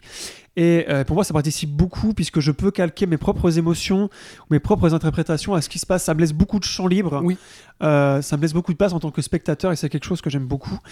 Et euh, On et a pas donc, mal rapproché le style de Corismaki et ce film en particulier au à du Chaplin. Oui, bah, parce qu'il y a des Pourquoi citations claires. Moi, je trouve que dans ce film, il fait un peu une. C'est aussi pour ça que j'ai beaucoup aimé ce film. Il fait une synthèse de toutes ses influences et de tous les goûts qu'il aime. Donc, il y a du Chaplin, ça c'est sûr, puisque le plan final, c'est le plan de tous les films de Chaplin, c'est-à-dire deux personnages qui partent au lo- lointain. Euh, Bon, puis ne serait-ce que dans le pitch de base, enfin, j'ai pas vu le film, Oui. mais je peux imaginer que cette histoire d'amour entre deux personnes euh, de la classe ouvrière, euh, enfin, de la classe moyenne. tu Oui, rapproches très Ouais, facilement du Chaplin, quoi. Et il y a un truc assez drôle, c'est qu'il y a une ville en Ukraine qui s'appelle Chaplin, vraiment, mais qui s'écrit différemment. Et il y a tout un truc autour de cette ville. Bon, voilà, il, il s'amuse. Il cite Ouais, Bresson. il cite, ouais. Il cite Bresson deux fois aussi, Mhm. mais il le cite. Godard aussi. Ouais, voilà. Euh, Jarmusch, puisqu'à un moment ils vont au cinéma Oui. voir The Dead Don't Die. Oui. Euh, et enfin voilà. Mais c'est un peu gratuit comme ça, mais c'est plus des hommages. Parce que Coris Maki, c'est son 20 e film, c'est quelqu'un de très installé, qui est Mm. vieux en plus. hein. Mm. Euh, Oui, tu vois, il n'a a pas besoin de citer pour prouver que. Oui, Voilà. oui. Il a près de ça que je voulais 80 ans, je crois. Ouais, ouais, voilà, il a assez. euh, Je crois. Et euh, moi, j'ai aussi beaucoup pensé à Tati, à Jacques Ta- Tati, dans euh, comment est-ce qu'il fait ses plans, comment il fait ses décors. Et euh, enfin, voilà, moi, c'est quelque chose. très qui- court aussi, une heure et demie. 1h20, ouais. Ouais, Même 1h20, pardon. 1h22, C'est juste. générique inclus, pour Oui. être exact. Mais il n'a pas besoin de plus, puisque c'est comme euh, j'essayais de le dire, c'est une espèce de best-of un peu. C'est peut-être pour ça qu'il a autant marché. Mm. Enfin, qu'en tout cas, à Mm. Cannes, il a le prix du jury et qu'il est, est- et qu'il est plébiscité par la critique, etc. Moi, c'est un- moi, c'est Ok. vraiment un film qui me met en joie, vraiment. D'accord. Thibaut ne l'a pas vu, mais ce qu'il aime Aki Korismaki, Thibaut. Je n'ai rien vu. Rien vu. Toi non plus. Non, mais Eh ben, euh, ouais. peut-être que je rattraperai celui-ci. Bah, moi, j'avais rien vu non plus avant de découvrir ce film. Et euh, visiblement, je pense que le, le style Korismaki, euh, bah, si en plus ce film-là est comment dire euh, un énième Représentatif. voilà voilà exactement et assez représentatif de ce qu'il a fait par le passé euh, moi ça me séduit pas trop pour les raisons que tu as, déjà évoquées en, en- comment dire en- enfin voilà en discutant avec moi. Mais euh, moi c'est vraiment euh, effectivement cette cette froideur euh, vraiment euh, qui imprègne le film quoi. Ça fait typiquement en fait j'ai l'impression d'être dans un cliché tu vois de film nordique de festival. Euh, c'est clair il y a les plans fixes et tout. Malgré le fait que je trouve ça tr- très bien composé que je trouve ça très joli euh, moi l'histoire d'amour j'y crois pas un seul instant mais jamais quoi. Vraiment je ne ressens rien devant le film. Et vu qu'en plus il y a pas d'intrigue parce qu'en fait euh, on suit juste des moments de vie où il se retrouve dans un bar, euh, il se retrouve dans un cinéma, il se retrouve là, etc. Euh, et puis qu'en plus de ça, voilà, il y a toute cette dimension un peu politique qui, je trouve, est citée C'est de manière. brossé, c'est Ouais, pas le. c'est- dans le fond, Mais surtout mais c'est là pour dire, hé, mon film a une conscience. Enfin, je sais pas, moi, il y a un truc comme ça qui fait que. c'est- c'est son fond de commerce depuis un bail en Oui, fait. Et là, oui. je trouve qu'il en parle justement pas trop. Bah oui, mais moi, du coup. C'est le, c'est le décor en gros. C'est Ouais. ça, mais moi du coup, je, je ne peux pas m'empêcher de voir, eh, je suis un film fait pour Cannes, je suis un film comme ça, assez froid et assez, euh, hein, avec mes plans ouais, ouais. fixes, machin, euh, film nordique. Bon, mais je crois pas Et en que plus de ça- pense comme ça. quand tu le Non, vois. non, bien sûr, parce que si tu dis qu'effectivement c'est sa patte et tout, mais moi je ne peux pas m'empêcher de me dire, putain, ok, bon bah t'as ton, t'as ton histoire d'amour, mais en fait ça te suffit pas, il faut qu'il y ait un fond un peu politique pour que, et moi je ne peux pas m'empêcher de penser à ça, pour que la critique et le jury à Cannes relèvent le fait que, oh mais c'est un film très conscient Oh, de- et, et, pourtant, contemporain. Et pourtant, et pourtant, c'est un de ses films les moins conscients parce qu'il a traité de thématiques, comme je te disais, qu'il avait fait euh, la trilogie du prolétariat Oui. et la trilogie des travailleurs, Mhm. où là, il s'est vraiment penché sur euh, comment étaient exploités tous les gens qui étaient ouvriers, etc. Oui, oui. Là, c'était vraiment le cœur de ses films. Non mais alors je, Non, mais je- tu vois ce que je veux dire Je ne lui prête pas de fausses intentions. Non, non. C'est pas du tout ce que je dis. C'est juste que dans ce film-là, moi, ne connaissant pas le cinéaste, bah, en fait, ça m'apparaît un peu comme quelque chose qui est un peu là pour aller euh, chatouiller la critique, quoi, Ouais, et s'attirer les louanges. Alors, sauf erreur, il me semble avoir lu, euh, je crois qu'il il avait annoncé qu'il prenait sa retraite avec son précédent film, non? Ah, Alors ça, j'ai pas, j'ai pas suivi. D'après ce que j'ai compris, ce serait justement le déclenchement de la guerre en Ukraine. euh, Ah, c'est vrai que c'est- euh, c'est vrai que c'est présent. À retourner euh, derrière la caméra, quoi. Donc, je, dans, bon, d'après ce que vous avez l'air de dire, ça n'a pas l'air d'être euh, si. Bah, c'est présent Si à la- développé que ça, Non, mais- c'est présent à la radio comme euh, le dit Florian, comme un décorum. Ouais, euh, en mais fait, il n'a pas forcément grand ça chose n'a aucune à, influence À traite dire pas de ça sur l'histoire d'amour, ça n'a aucune influence Non, sur la trajectoire des personnages, ça n'a aucune influence sur rien. Et du coup, moi, c'est aussi un peu ça qui me pose problème, au-delà de, comme tu l'as dit, l'interprétation des comédiens qui fait que bah, bah, je, je m'attache pas du tout à eux, que je ressens rien. Et voilà, euh, certains ont dit aussi qu'ils trouvaient le film drôle, euh, qu'on était dans un film euh, lumineux, euh, plein d'espoir. Tu l'as dit d'ailleurs aussi ça, mais j'ai entendu beaucoup de gens dire que c'était drôle. Bon, bah l'humour est subjectif, mais moi j'ai pas ri une seule fois. Vraiment, ça ne me parle pas du tout en termes d'humour. Et pourtant, la caissière est incarnée par Jonathan Cohen.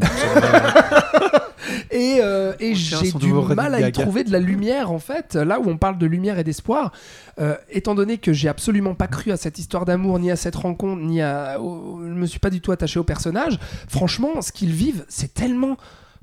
C'est tellement une vie de merde et puis tout est tout est quand même montré pour enfin je sais pas quoi mais même les scènes au bar et tout enfin tu sais il y a, il y a tout qui est dénué d'émotions de vie on est dans quelque chose de froid et tout ça Oui, mais c'est pas pour fait, autant moi, misérabiliste. Pas Contrairement à Ken misérabiliste. Loach ou au D'accord. Dardenne, des fois. ok Et c'est là que je trouve, c'est vrai. là que je trouvais que sa grande force. C'est vrai, parce qu'il amène des petits dialogues un peu cocasses entre les personnages. Bon, ok. Mais moi, franchement, je voyais pas du tout de lumière dans ce film. Je voyais ça terriblement froid, sombre et. euh, pff, Oh là là, pas envie d'y vivre en Finlande, quoi. Enfin, non, mais Alors, franchement, oui, non, mais oui. tu vois, je veux dire, Ouais, ouais. donc, euh, moi j'ai du mal avec le, le fait qu'on trouve qu'il y ait plein euh, de lumière dans ce film. Mais bref, je, je- je reconnais les qualités parce qu'il faut de formelles l'ombre pour avoir de la lumière. je reconnais les qualités euh, évidentes et les qualités formelles du film, mais moi, ça m'a pas du tout, du tout accroché. Bref, euh, mais je crois que le film euh, rencontre plutôt son public en salle. J'ai pas les chiffres malheureusement, mais aux dernières euh, nouvelles que j'avais lues, entendues, bah, je crois Notre que ami Patrick nous dit notamment que voilà, il marche très bien. par exemple. Donc, non, on- alors très bien non, mais en tout cas Non, que mais ça, que- ça, ça marche voilà. quoi. Ça, ça trouve un certain un certain public. Voilà, Euh, on passe à toute autre chose. Euh, on quitte la Finlande, on retourne aux États-Unis avec. Mais est-ce qu'on y va à bord d'une soucoupe volante Oh, mais peut-être, mon cher Titi. C'est No One Will Save You, ou bien Traqué euh, en français. Regardez, Quel titre de merde en regarde, français. Thibaut, il reprend ses notes là. Ça Bah oui, celui-là, je l'ai vu. Celui-ci, je l'ai vu, j'ai pris, pris les notes. Je l'ai vu Bon. cet après-midi même, figure-toi. Ah, voilà. Donc, qui est une petite surprise SF qui a plutôt attiré le regard de la critique. Enfin, les, les critiques sont plutôt positives sur le film. Moi, c'est comme ça que ça m'a donné envie de le découvrir sur Disney+, donc, euh, produit par Hulu. Voilà, Hulu. Et signé euh, Brian Duffield, alors un, C'est un son cinéaste. premier long, je euh, crois. Non, non, non, il, Non a, il a réalisé d'autres films de genre, un peu horreur comme ça. euh, Faut pas me regarder, j'en ai aucune idée. D'accord, ouais, bon, j'en ai vu aucun, euh, mais euh, voilà. Donc, No One Will Save You, de quoi ça parle, Titi, et euh, est-ce que t'as aimé? Eh bien, ça parle euh, d'une jeune fille euh, qui vit euh, dans une maison qui est apparemment sa maison familiale, mais on ne sait pas trop euh, qui c'est, qu'est-ce qu'elle a, etc. Mais visiblement, elle a euh, un passé trouble. euh, elle est, voilà, elle a vécu quelque chose de compliqué qui visiblement a impacté aussi le voisinage, puisqu'on comprend rapidement qu'en fait, les gens la regardent un peu de travers quand elle sort dans la rue. Et voilà, on a visiblement une jeune, jeune fille assez perturbée et qui est très seule et qui va se retrouver ben, tout d'un coup assaillie par visiblement des extraterrestres qui vont essayer de pénétrer dans sa maison la nuit. Tout à fait. Et venir l'embêter. Du coup, c'est bien Euh, moi, je suis pas entièrement convaincu par le film, mais j'aime beaucoup le projet parce qu'on a un truc qui est quand même assez couillu, je trouve. Euh, c'est une proposition assez radicale puisqu'en fait, il y a à peu de choses près aucun dialogue. Ah ouais. C'est-à-dire que cette actrice, elle est, elle est seule, c'est presque le seul vrai personnage euh, à l'écran. Elle interagit très peu avec euh, d'autres euh, humains, et quand elle interagit avec, euh, bah, il n'y a pas d'échange vraiment euh, entre eux. D'ailleurs, je trouve que c'est un petit peu forcé par moment où voilà, il y a, y a un moment où elle doit bien croiser des gens et puis il communique par onomatopée parce que voilà, il faut surtout pas euh, dire le moindre dialogue. Donc bon, voilà, c'est un peu forcé par moment, mais, mais sinon, je trouve qu'il tient assez bien son, son concept euh, d'avoir euh, une narration hyper minimaliste, hyper épurée et, euh, et assez efficace au début. Je trouve qu'il pose assez rapidement son héroïne, son cadre, comment Ouais. ça va se passer, sans dialogue du coup, mais en suggérant ben, le background de l'héroïne qu'on va aussi apprendre petit à petit au fil du film, mais par petites touches et là aussi plus, plus par suggestion, mais on pose quand même Ouais. ben, des des enjeux émotionnels où on, on montre son rapport aux autres qui est visiblement compliqué, où on a déjà un malaise Ouais. au début parce que le monde entier a l'air d'être hostile Mhm. euh, à, à son sujet et du coup euh, bah, on a tout de suite un truc assez, euh, une atmosphère assez paranoïaque un peu qui se, qui se met en place, mais ça reste assez énigmatique. Ouais. Et puis bah, vient finalement cette menace extraterrestre et un début de Home Invasion, voilà, qui est très réussi, le Home Invasion d'ailleurs. qui est très réussi. Ah, Et- c'est classique. Hein, oui, mais... oui, mais, mais qui marche franchement super bien. Il y a de bonnes idées de, mise en scène, la manière de dévoiler petit à petit euh, cette créature extraterrestre. Et en fait, à partir de 20 minutes, euh, on arrête le Home Invasion, on va partir dans une autre direction, plus euh, du côté du Body Snatchers, pour revenir dans le final à de nouveau à du Home Invasion. Enfin bref. Il y a, ça, ça prend des, des pistes assez surprenantes Ouais. et, euh, et franchement réjouissant. Enfin ouais, moi je, je trouve que en tout cas il a quelque chose à proposer et il, il va jusqu'au bout de son Mm. concept. On est dans une série B. euh, je trouve qu'il y, a- y a quand même de la gueule, quoi. Ouais, qui, qui est vraiment très. euh, ouais, plutôt bien faite. Maintenant, moi, j'ai un problème avec le récit, c'est que je, je trouve ça euh, assez laborieux, en fait. Je trouve que les 20 premières minutes fonctionnent hyper bien, justement. Le, le, le, la, première le premier, euh, la première boucle de Home Invasion, si on veut. Mais dès qu'il switch de direction, Mm. autant je trouve ça intéressant, autant euh, je trouve qu'il y a vite un faux rythme qui se met en place, où euh, la mécanique se répète assez vite, en fait. euh. Là aussi, dans les effets horrifiques, où on va jouer sur une présence dans la maison ou voilà quelque chose C'est assez d'inquiétant. peu inventif, je trouve, tu Et, vois, là-dessus. et il va casser le truc de façon assez, assez absurde des fois, puisque tout d'un coup, cet alien va décider que non, on va arrêter de poursuivre machine. Ou, Mm. voilà. Mm. et, et ouais, je trouve que ça. Voilà, je trouve que le- la menace perd assez rapidement de son impact à cause de Oui, ça. c'est vrai. Et, et moi, je me suis un peu désintéressé du truc au fur et à mesure. euh, Oui, puis au, au niveau de, de- du récit, justement, euh, le, le- le final, notamment, euh, ose aller vers bah, tout autre chose que ce home- petit home invasion Ouais. bien propre en ordre et bien efficace, mais va aussi petit à petit vers l'abstraction, quoi. Et vers des chemins, comment dire, euh, évocateurs euh, qui, qui peuvent être euh, assez abstraits, quoi, même par moment, même si on comprend plus ou moins la finalité de, de- de la Oui, chose. parce qu'on hein. va vraiment et les thématiques qu'il aborde, hein. le, le drame de l'héroïne Ouais. et voilà creuser son histoire à travers cette Ouais. menace fantastique. Mais ça va vers des, des voyages bah, par moment où on se dit le, le ré- enfin qu'est-ce qui est de l'ordre du Mm. réel ou du, du fantasme ou de l'onirisme? Et puis oui, c'est assez surprenant, ça te tient bien euh, en haleine à ce niveau-là, mais ouais, du coup, c'est pas pleinement abouti, je trouve, dans son final non, et il y a, dans y un côté assez quoi. frustrant. Moi, je trouve qu'il y a des très chouettes idées, Voilà. mais elles prennent pas vraiment corps Ouais. euh, sur la totalité du film. Après, c'est un petit film d'une heure et demie de plateforme, Voilà. Mm. mais je trouve qu'il se tient bien, qu'il y a des bonnes idées, qu'il ose tenter des choses et euh, qui nous amène dans plein de genres euh, différents. Qu'en a pensé Florian? Je trouve que c'est un film très abouti. Je suis pas vraiment d'accord avec ce que vous Ah, dites sur la fin. Plus notamment. positif que nous alors. Ouais, ouais, vraiment. Ah J'ai ouais. vraiment été pris dans le film. Euh, Je me suis toujours demandé euh, ce qui s'était vraiment passé quand Mulder et Scully arrivaient sur une scène de crime. Et grâce à ce film, j'ai la réponse parce qu'évidemment, il y a une grande influence X-Files, notamment dans le design. En tout cas, dans l'extraterrestre Ouais, roswellien, si on peut l'appeler comme ça. Mhm. Et euh, j'ai vraiment pensé à ça. En fait, je me suis dit, s'ils font un 2, ça va être un épisode de X-Files où, Mulder et Scully- où Mulder et Scully vont euh, essayer de comprendre ce qui s'est passé. Bref. Euh, moi, la fin, je la trouve, euh, je la trouve excellente. Autant toute la. Je vais, je vais commencer par le début. Toute la partie Home Invasion, Body Snatcher. mm, Je trouvais qu'il y avait un rythme parfait, une fluidité parfaite. J'ai rien relevé de ce que vous dites là parce que j'étais complètement dedans. Ouais. Vraiment, mais hypnotisé par le machin. Et, euh, et voilà, je trouve que ça change de direction, ça, ça me dérangeait pas. Et il y a une espèce d'escalade euh, que beaucoup ont pas.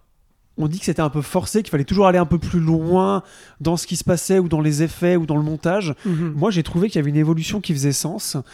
Euh, et des choses très surprenantes. Il y avait des twists visuels, en tout cas, moi, qui m'ont complètement subjugué. Vraiment, j'ai été pris. euh, Aussi parce que j'avais aucune attente, peut-être. J'étais là, bon, il faut que je le vois pour l'émission, c'est dans trois jours. Qu'est-ce que c'est que ce truc? Puis en fait, voilà. Euh, c'est son deuxième film en tant que réalisateur. Euh, Ah oui, il a écrit voir, pas mal, ouais, je suis allé voir. C'est lui qui avait écrit les Babysitters de MacG, le 1 et le 2. Ah, c'était fun ça. Et, euh, et qui avait écrit d'autres trucs, je sais plus. Bref, enfin voilà, c'est pas. Il est dans le milieu depuis un certain temps. mhm. Et pour moi, justement, au-delà de ce concept euh, de, de faire peur ou de prendre en otage le spectateur, comme c'est arrivé avec moi, un truc qui est purement formel, euh, pour moi, la fin apporte justement quelque chose qui fait que le film m'est resté. Euh, et cette fin, je la trouve pas du tout venir comme. Peut-être le seul défaut que je trouverais, c'est c'est justement le drame de ce personnage principal euh, qui est un peu mis. Euh, T'as l'impression qu'il a voulu mettre un drame en fait, alors qu'il aurait très bien pu se contenter d'un truc horrifique Oui. avec un Il aurait- personnage lambda il qui devait juste au survivre. Voilà, Ouais. tu vois. Ça aurait très bien fonctionné, ça aurait Mhm. été une série, une, une série B bien. Euh, je trouve que la finalité rattrape en fait ce, ce truc au forceps un peu de ah oui mais elle a fait un truc horrible donc personne ne lui parle puis t'es là ah mais c'est quoi Mhm. c'est une ficelle quand même assez classique et assez Mhm. facile mais pour moi la fin Non, mais la euh, fin est cohérente par rapport à ça. oui c'est dans ce que cohérent ça voilà. Moi, je j'ai pas de problème ça, spécifique ça avec la fin. rattrape en cette soi. faiblesse euh, d'écriture je trouve Mm. où tu sens qu'il veut qu'il veut quand même faire une fin et que donc il, il sème des petits machins Ouais. qui vont pas vraiment avec l'extraterrestre. Enfin, t'es là, qu'est-ce que ça vient faire là? Mais à la fin, tout prend sens. Voilà. Oui. Et le parti pris de la fin, moi, je, la- je le trouve super. Moi aussi. ouais. Vraiment super. Un peu Euh, mal amené, mais. euh, Bah, ça arrive. difficilement C'est vraiment mais- twist, quoi. C'est Ouais. genre, euh, paf. vrai, c'est vrai que les 5 minutes de fin, Mm. c'est. Alors, on fait ça, ça, et puis ça, paf, Ouais. fin. Ouais. Voilà. Ouais. voilà. Mais la fin est tellement bien que moi, ça a effacé un peu. Tu sens qu'à la limite. une fin à la, à la Shining. Moi, j'ai Oui, j'ai pensé à la photo de la fin de Mm. Shining, tu vois, et ça Mm, m'a fait un peu mm. le même effet. Ouais.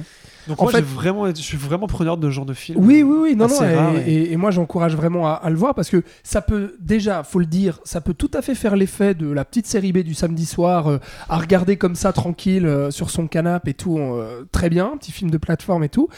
Et en même temps, euh, c'est là où je te rejoins, euh, Florian, même si je suis un peu moins, euh, j'ai été un peu moins séduit par toutes ces idées-là, mais en même temps, tu sens qu'il y a un mec derrière qui, justement, comme tu le dis bien, Florian, aurait pu s'arrêter au simple film popcorn, mais en fait a quand même des idées qui, selon moi, sont pas totalement euh, abouties et potentiellement qu'il avait, il en a sous la semelle et il aurait pu faire un film un peu plus grand, on va dire, en termes d'ambition que euh, ce dont il a accouché. Euh, Peut-être qu'il était restreint, bah voilà, par à la fois la durée, le budget budget, petit, le, le hein, film pla- de plateforme et tout, mais qui, franchement, pour moi, est prometteur à l'avenir en fait, ce gars-là, quoi. Oui, parce qu'il a des idées dans un genre qui est euh, voilà, quand même passablement exploité. Et on a eu de très belles propositions là-dedans. Il arrive quand même à proposer effectivement quelque chose d'intéressant en jouant avec des, des figures connues. Et, et oui, c'est pas complètement abouti, mais, euh, mais oui. Mais c'est encourageant. intéressant Voilà. ce Et même faire. encourageant plus plus pour Florian. Donc, Ouais, vraiment, ouais. euh, ce No One Will Save You, donc traqué, sorti euh, sur Disney+, donc euh, signé Brian Duffield. Voilà, on va redire son nom parce que peut-être un, un cinéaste à suivre, en tout cas dans, dans, le cinéma de genre. Euh, voilà, on, notre dernier film d'actualité.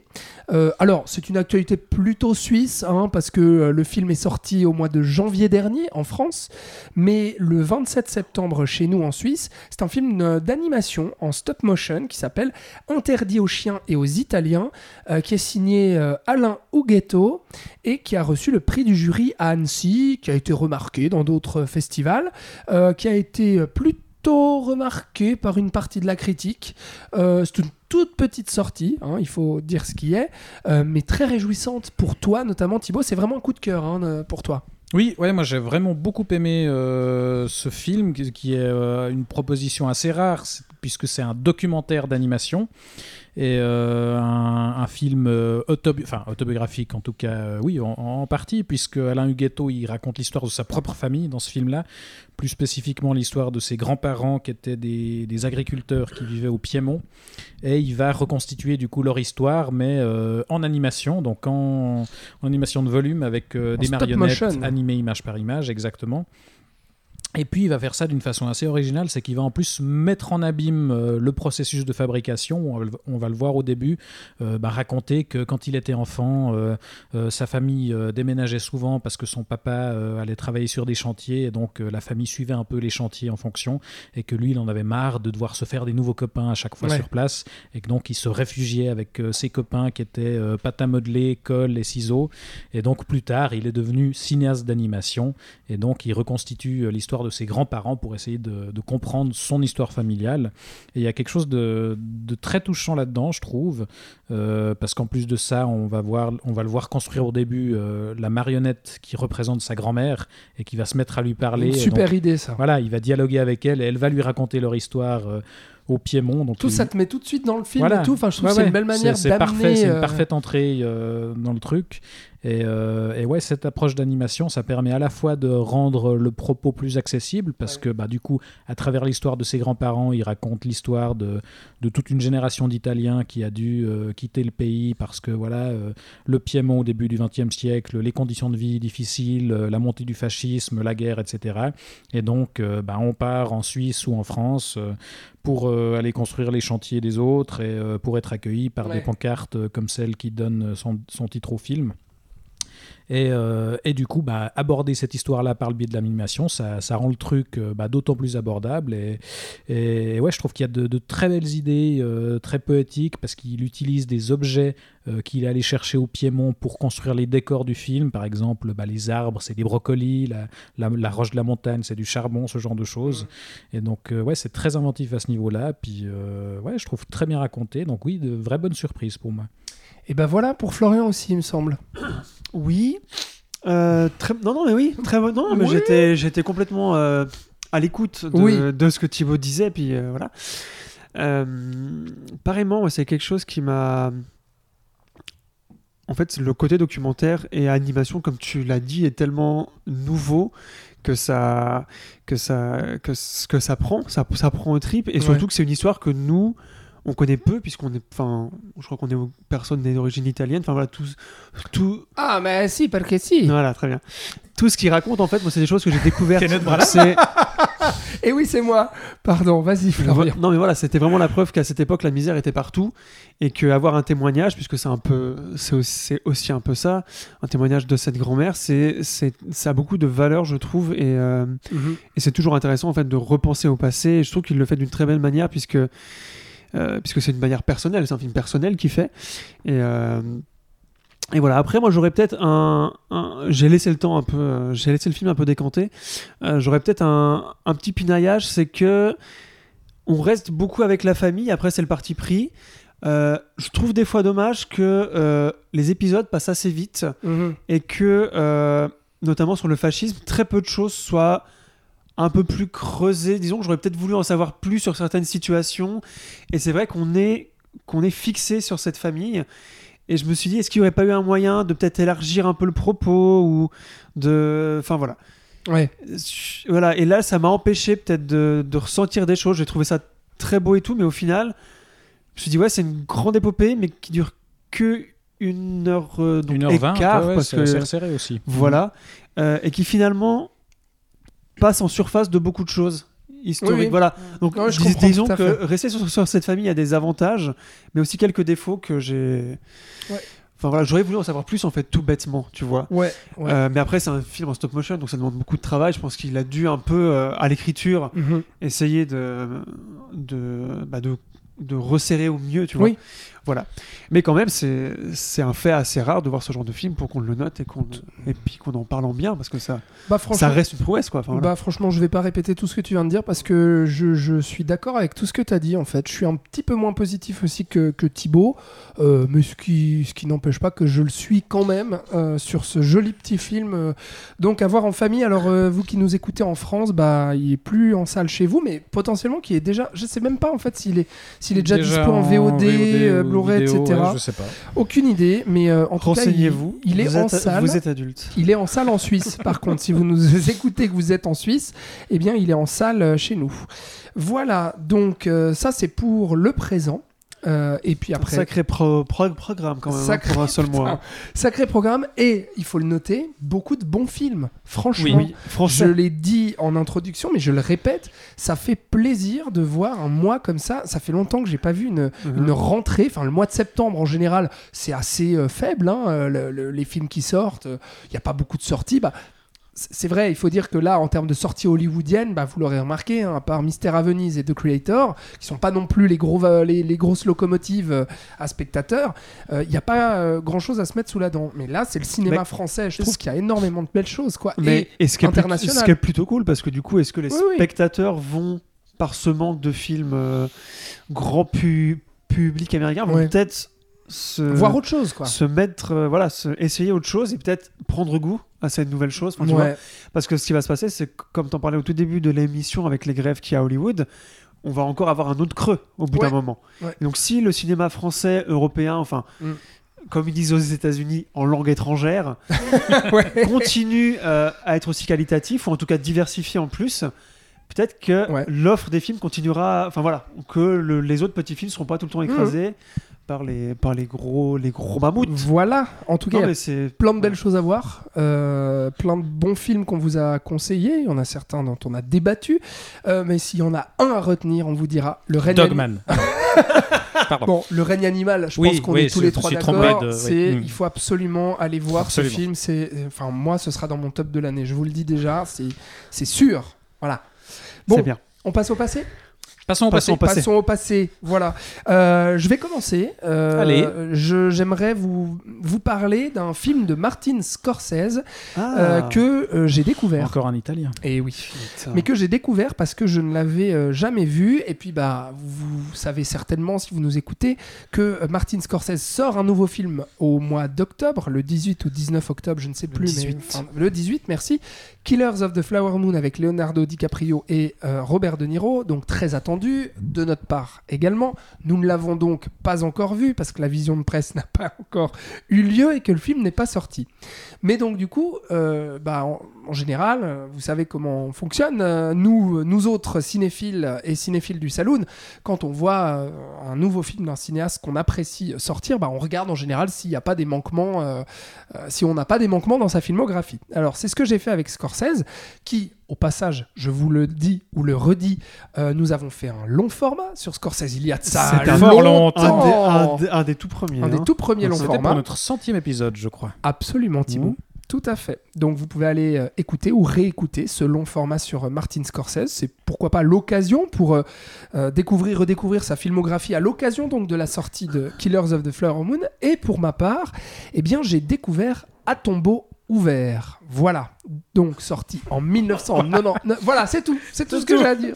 Merci. Euh, donc sorti en 1999, euh, qui était un des rares Scorsese qui me manquait à, voilà, à, à découvrir, donc, euh, avec Nicolas Cage qui incarne un ambulancier euh, dans les rues de... euh, putain, ouais, on est à New, on est à New York ou pas? Bah, on est à New York, c'est un film de Scorsese. Bah, Voilà. Logiquement, oui, mais, là, j'ai c'est doute. Brooklyn? En tout cas, c'est les quartiers mal famés. Bon, alors c'est les quartiers mal Parce famés que de- oui, de- euh, oui, il- oui, mais c'est New York. Il, vo- il voit des choses. Oui, oui, c'est New York. Voilà. Et donc, euh, c'est une sorte un peu de faux remake ou de continuité euh, de Taxi Driver, mais avec euh, la folie et l'humour grinçant et noir de After Hours. C'est un peu un mix entre les deux, si on veut dire, si on veut résumer un peu grossièrement, parce que donc Nicolas Cage incarne cet ambulancier qui fait son travail et qui arpente les rues de New York et comme tu le dis, les rues la nuit, malfamées. Dégueulasse aussi et surtout il va être en contact avec la misère humaine Avec la lie. misère sociale certes et misère tout court parce que bah, quand tu es ambulancier bah, tu dois euh, faire face euh, à des gens euh, qui se meurent à des gens bien. qui, qui vont pas bien du tout et le film est vraiment excellent et il est passionnant parce que euh, il est construit en trois actes en fait.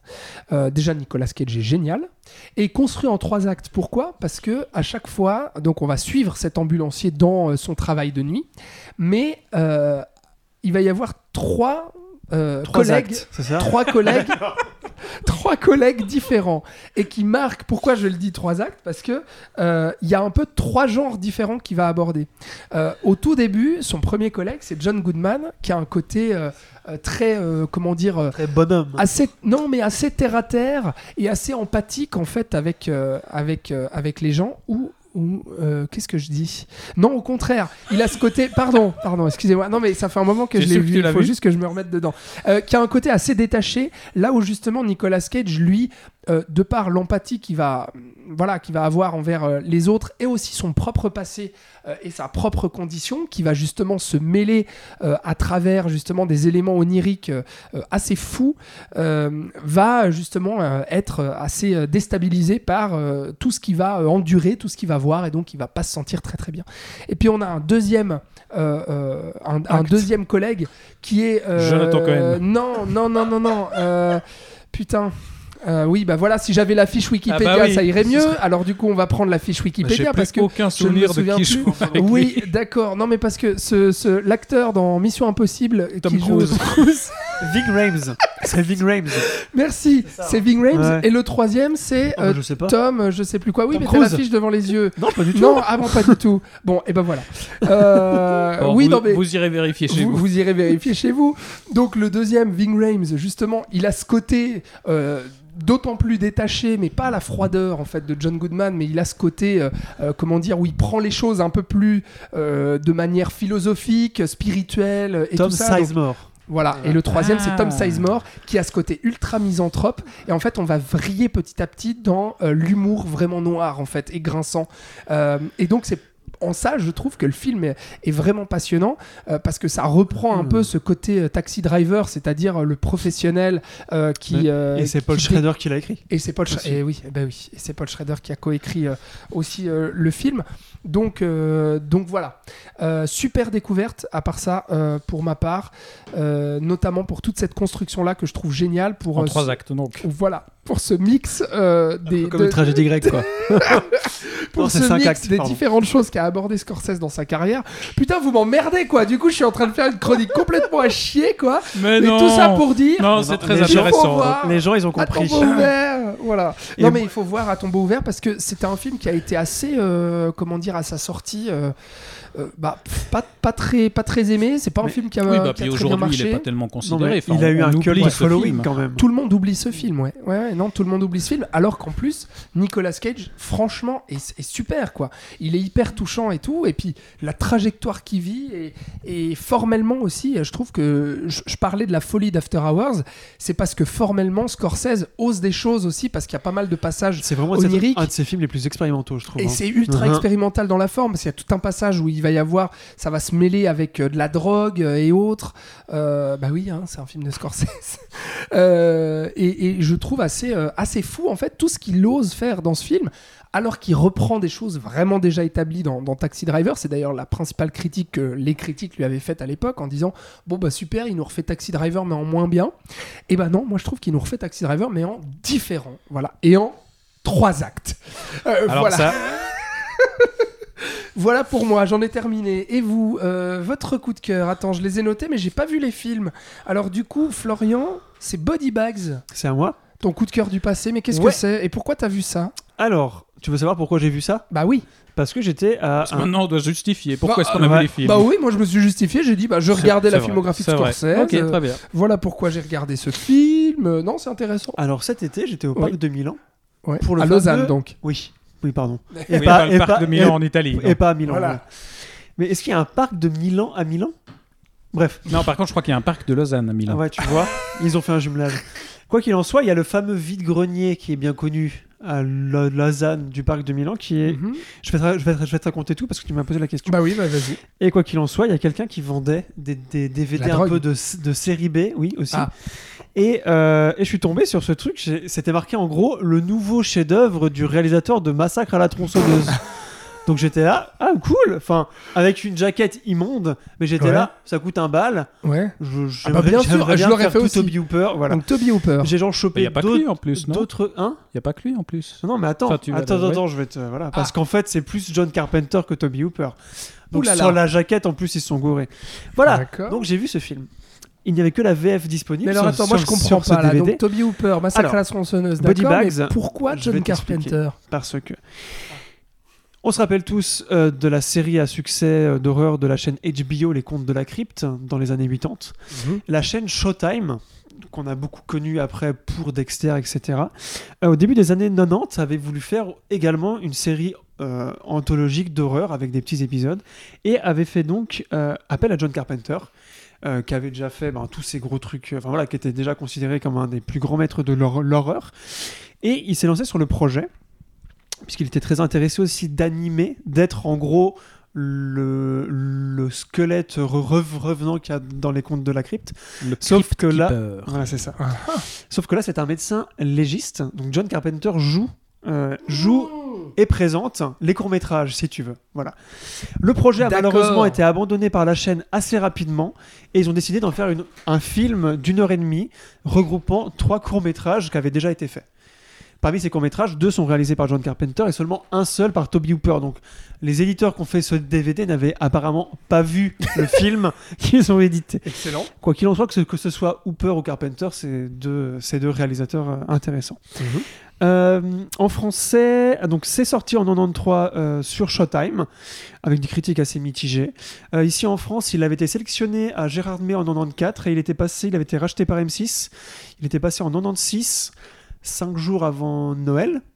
Je ne sais pas pourquoi ils mettent ça comme. ben voilà. Ouais. Et repassé en 2000. Donc voilà, c'est un truc qui, était, qui est depuis tombé dans l'oubli total, puisque c'est pas un film de cinéma. C'est un film télé fin- finalement. C'est devenu une anthologie horrifique D'accord. télévisuel. Euh, mais il faut savoir que dans ces trois courts-métrages, euh, même s'ils ne sont pas très originaux, euh, bah, c'est quand même Carpenter qui est Mais derrière donc il y a combien de courts-métrages Trois, c'est comme les actes. C'est un peu comme des actes C'est ça. Peut-être? Sauf que là, il y a vraiment des acteurs différents. Mhm. Hmm. On retrouve notamment Mark Hamill, Ah, qui joue un, un donc joueur- Luke Skywalker. un joueur. de- Oui, non, mais merci. Euh, écoute, je précise pour certains auditeurs, Qui joue voilà, dans le euh, court-métrage dans lequel il On apparaît, inclut qui tout le monde ici. hein. Qui est le court-métrage de Toby Hooper, un, euh, un joueur de baseball euh, extrêmement doué, mais qui va, dans un accident, perdre un de ses yeux. Ouais. Euh, qui va donc se faire greffer un autre œil. Évidemment, cet œil a des particularités fantastiques, comme de voir les revenants. Du coup, Mark Mhm. Hamill va devenir un peu. Voilà, foufou. Il nous fait le Joker ou bien? Non, mais tu sais, c'est- moi je trouve ça toujours intéressant de voir Mark Hamill dans autre chose Ah bah oui. que Luke Skywalker ou que tu fais un caméo parce que t'es dans Star Wars. Ouais, Comme ouais. il avait fait avec Jay and Bob qu'on contre-attaque ou ce genre de choses. Euh, et c'est vrai que c'est un acteur rare en dehors de Star Wars parce que finalement son Bah oui. rôle lui collait tellement à la peau.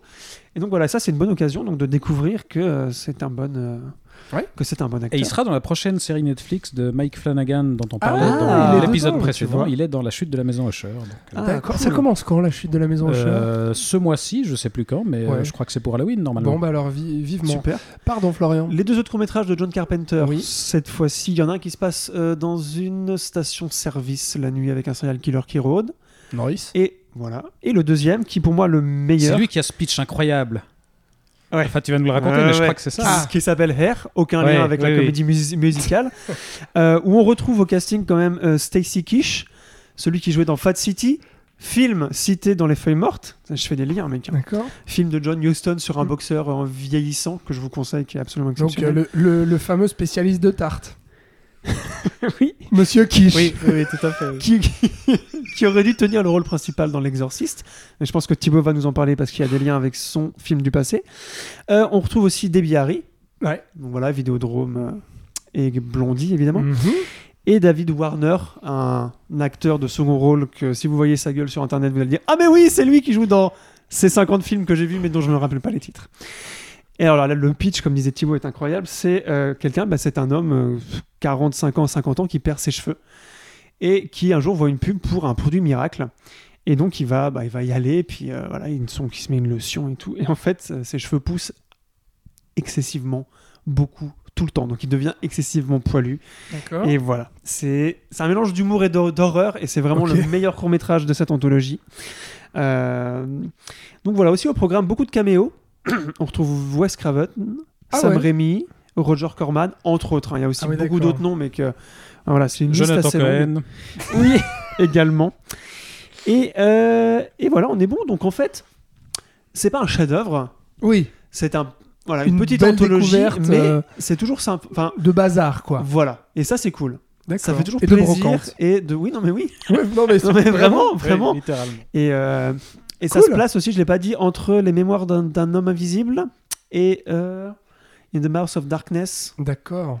euh, dans l'entre de la folie en Oui. français. Alright. Voilà, donc c'est une période aussi un peu creuse pour, euh, pour John Carpenter. Pour Ce qui peut Carpi. peut-être expliquer pourquoi est-ce qu'il a voulu essayer de se diversifier Eh ben. en passant par la télé.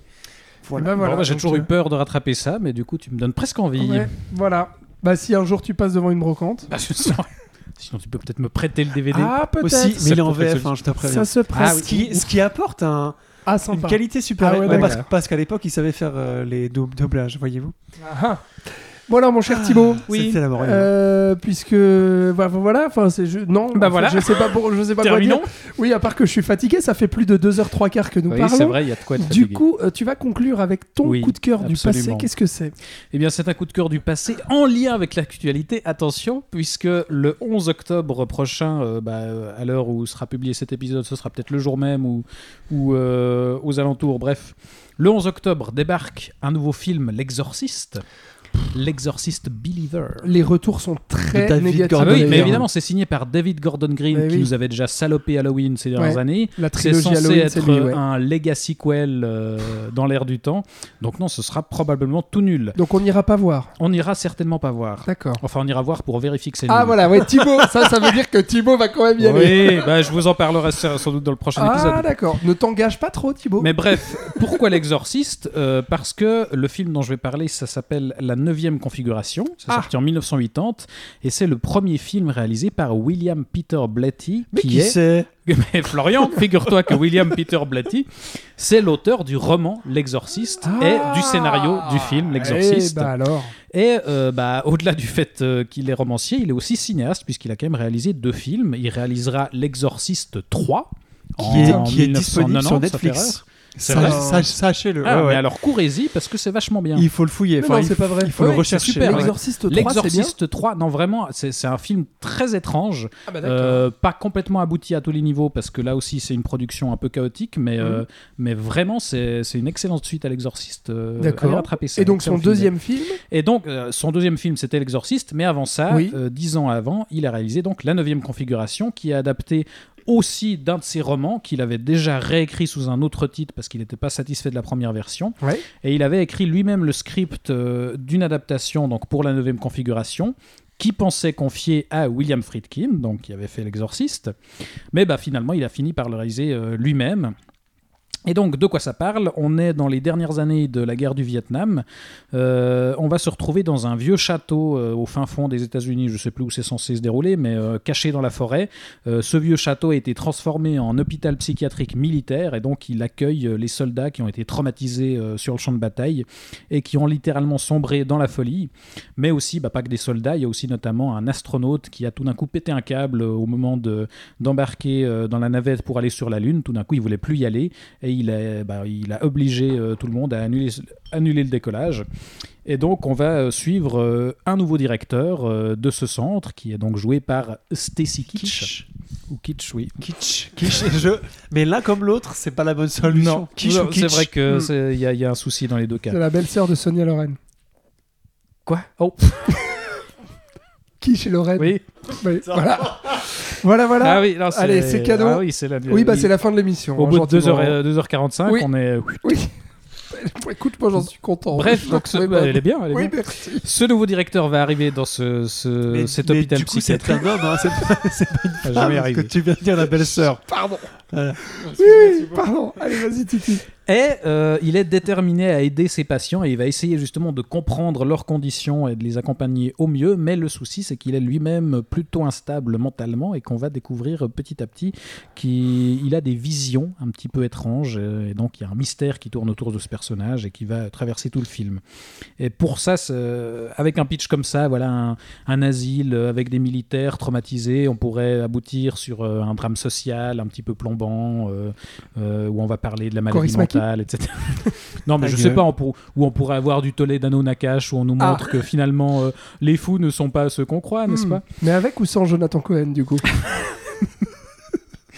Il a un tout petit rôle d'ailleurs. non, mais, mais en fait, on a un film là aussi très étonnant, mais dans la lignée de ce que Blatty fera plus tard avec L'Exorciste 3. C'est qu'on a un mélange de genres assez, euh, assez étonnant. Ça débute comme une comédie absurde. Vraiment, on va plonger dans l'univers euh, des patients qui, ont, qui sont vraiment complètement déconnectés de la réalité, de la réalité et qui partent dans des délires euh, complètement improbables. À peine arrivé dans l'enceinte du château, il est accueilli par un type en blouse blanche dont on croit que c'est un médecin, puis qui lui explique oui, alors ils sont tous complètement tarés ici, ça va pas du tout. Et puis au bout de quelques minutes de discussion, tu as deux soldats qui arrivent pour embarquer ce type en blouse blanche parce qu'en fait c'était un des patients qui avait volé une blouse blanche. Donc direct, ça nous met en condition. Il y a aussi un des personnages euh, de patients qui est joué par euh, Jason Miller, donc qui jouait le père Carras dans L'Exorciste. Et alors lui, sa lubie, c'est de faire des adaptations des pièces de Shakespeare, mais avec des chiens uniquement. C'est un peu Dogman, là, on y revient. Donc il y a plein de trucs complètement absurdes euh, dans ce genre-là et où c'est Putain, tout est lié dans cette émission, Ouais, ouais, c'est dingue. quoi. plus rien à ce qui mais, se passe. mais, mais où on est dans un truc vraiment absurde et assez drôle, c'est jamais moqueur, on, on, se- on se fout pas de la gueule de, de ces, ces types-là en nous, en nous montrant euh, ah ils sont complètement tarés machin. Mhm. C'est c'est jamais misérabiliste non plus, c'est vraiment drôle, avec un, un léger soupçon de malaise aussi, parce qu'on a vraiment l'impression de d'entrer dans un autre univers. quoi. Mhm. Il y a, on cite pas mal euh, Alice au Pays des Merveilles ou Le Magicien d'Oz, comme ça. Et du coup, ça fait qu'on glisse aussi petit à petit dans un, un espèce de fantastique, parce qu'on est, bah, on, on est dans un décor gothique, un vieux château, on nous montre euh, euh, les gargouilles euh, sous la pluie, la nuit, etc. Et euh, bah, comme je le disais, ce personnage de ce nouveau directeur, il, il va petit à petit être en proie à des visions, des rêves un petit peu cauchemardesques comme ça. Il y a une image très frappante du film où il va imaginer cet astronaute qui est parmi les patients sur la Lune face à un Christ crucifié. Et donc des images fantastiques assez, ouais, assez frappantes comme ça. Et au début, on ne sait pas trop ce que ça raconte. Ça a l'air de partir un peu dans tous les sens, mais en fait, petit à petit, il y a un propos qui va se créer comme ça, et on va se rendre compte que euh, bah, ça fait partie de l'œuvre de William Peter Blatty, et donc qui va nous parler euh, de, de la foi, de l'existence de Dieu, de voilà toute une réflexion sur la nature humaine, et cette espèce de bordel complètement absurde. Finalement, ça, ça va petit à petit prendre corps et voilà aboutir sur un truc euh, ouais, vraiment passionnant. Donc ça reste un film vraiment très étrange. Euh, Ok. faut, faut se préparer à un truc assez euh, Bizarre. assez bizarre, ouais, mais, euh, mais vraiment fascinant. Puis avec un super casting, euh, Stacy Keach est excellent. Voilà, il y a celui qui joue l'astronaute, je ne sais plus son nom, mais on l'a revu ces dernières années dans Walking Dead. C'est lui qui jouait le rôle de Herschel, je crois, le vieux patriarche. Bon. Bref. Certes. Donc, la neuvième configuration, euh, faites-vous un doublé aussi, rattrapez l'Exorciste 3 si c'est Ah pas bah fait. C'est vraiment des bah, films mon à, cas, à alors, rattraper. ouais. Euh, c'est pas si souvent que ça qu'un écrivain se met au cinéma puis signe des trucs intéressants. Là, c'est le cas. Donc voilà. Eh bien, merci beaucoup. Et pour la prochaine fois, eh ben, moi, je prendrai des notes aussi pour mon film du passé. Tiens, ce sera, ce sera Ça, ça aide de temps en Hein, temps. ça aide hein, d'avoir des notes, surtout quand on est à la fin d'une émission et qu'on se voit plus les mains euh, et qu'on voit plus grand chose d'ailleurs.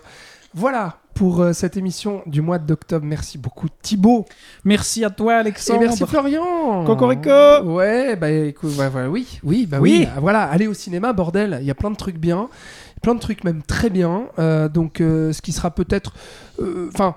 Émission très garnie, ce qui sera peut-être moins le cas de la prochaine émission au mois de novembre, un Mais petit peu il y aura moins plus de des gros films.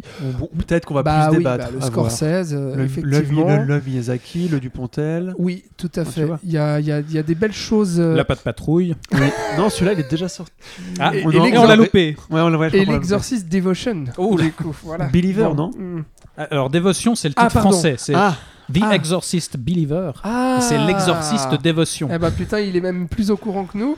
bah Euh, ce qui montre qu'il va vraiment aller le voir. hein, euh, il va vraiment y aller. Voilà, merci à vous euh, qui êtes chez vous de nous avoir suivis. Expendables 4 aussi. Oh putain, oui, mais ça on va éviter, je crois. Je crois qu'on va l'éviter celui-là. Euh, bref, donc vous qui nous avez écoutés, bah merci déjà d'être arrivé jusqu'au bout de cette très longue euh, mais très garnie euh, émission d'octobre. On espère qu'on vous aura donné envie quiche, de voir de voir des films, voilà, euh, à la fois chez vous ou bien au cinéma. Et puis, bah, dites-nous dans les commentaires euh, bah, si vous êtes d'accord ou non avec nous sur les films, s'il y a des films qui vous tentent. Et puis, n'hésitez pas à partager partout où vous allez ce numéro 1 du Saloon sur vos réseaux sociaux. Et puis, nous, on est sur Instagram, sur Facebook, sur euh, Twitter. On n'est pas sur- encore sur TikTok d'ailleurs, le Saloon. Mais, Mais voilà, qu'attendons-nous Qu'attendons-nous Mais tu es sur TikTok. Moi, je le suis, mais pas le, le, le saloon, mais ce sera peut-être chose faite bientôt. Enfin bref, voilà pour tout. Euh, et puis, partagez cette émission. Vraiment, c'est grâce à vous euh, bah, qu'on peut être entendu et vu. Et voilà, on vous remercie encore de nous suivre. On vous dit au mois prochain. C'était le saloon. Merci à tous. À bientôt.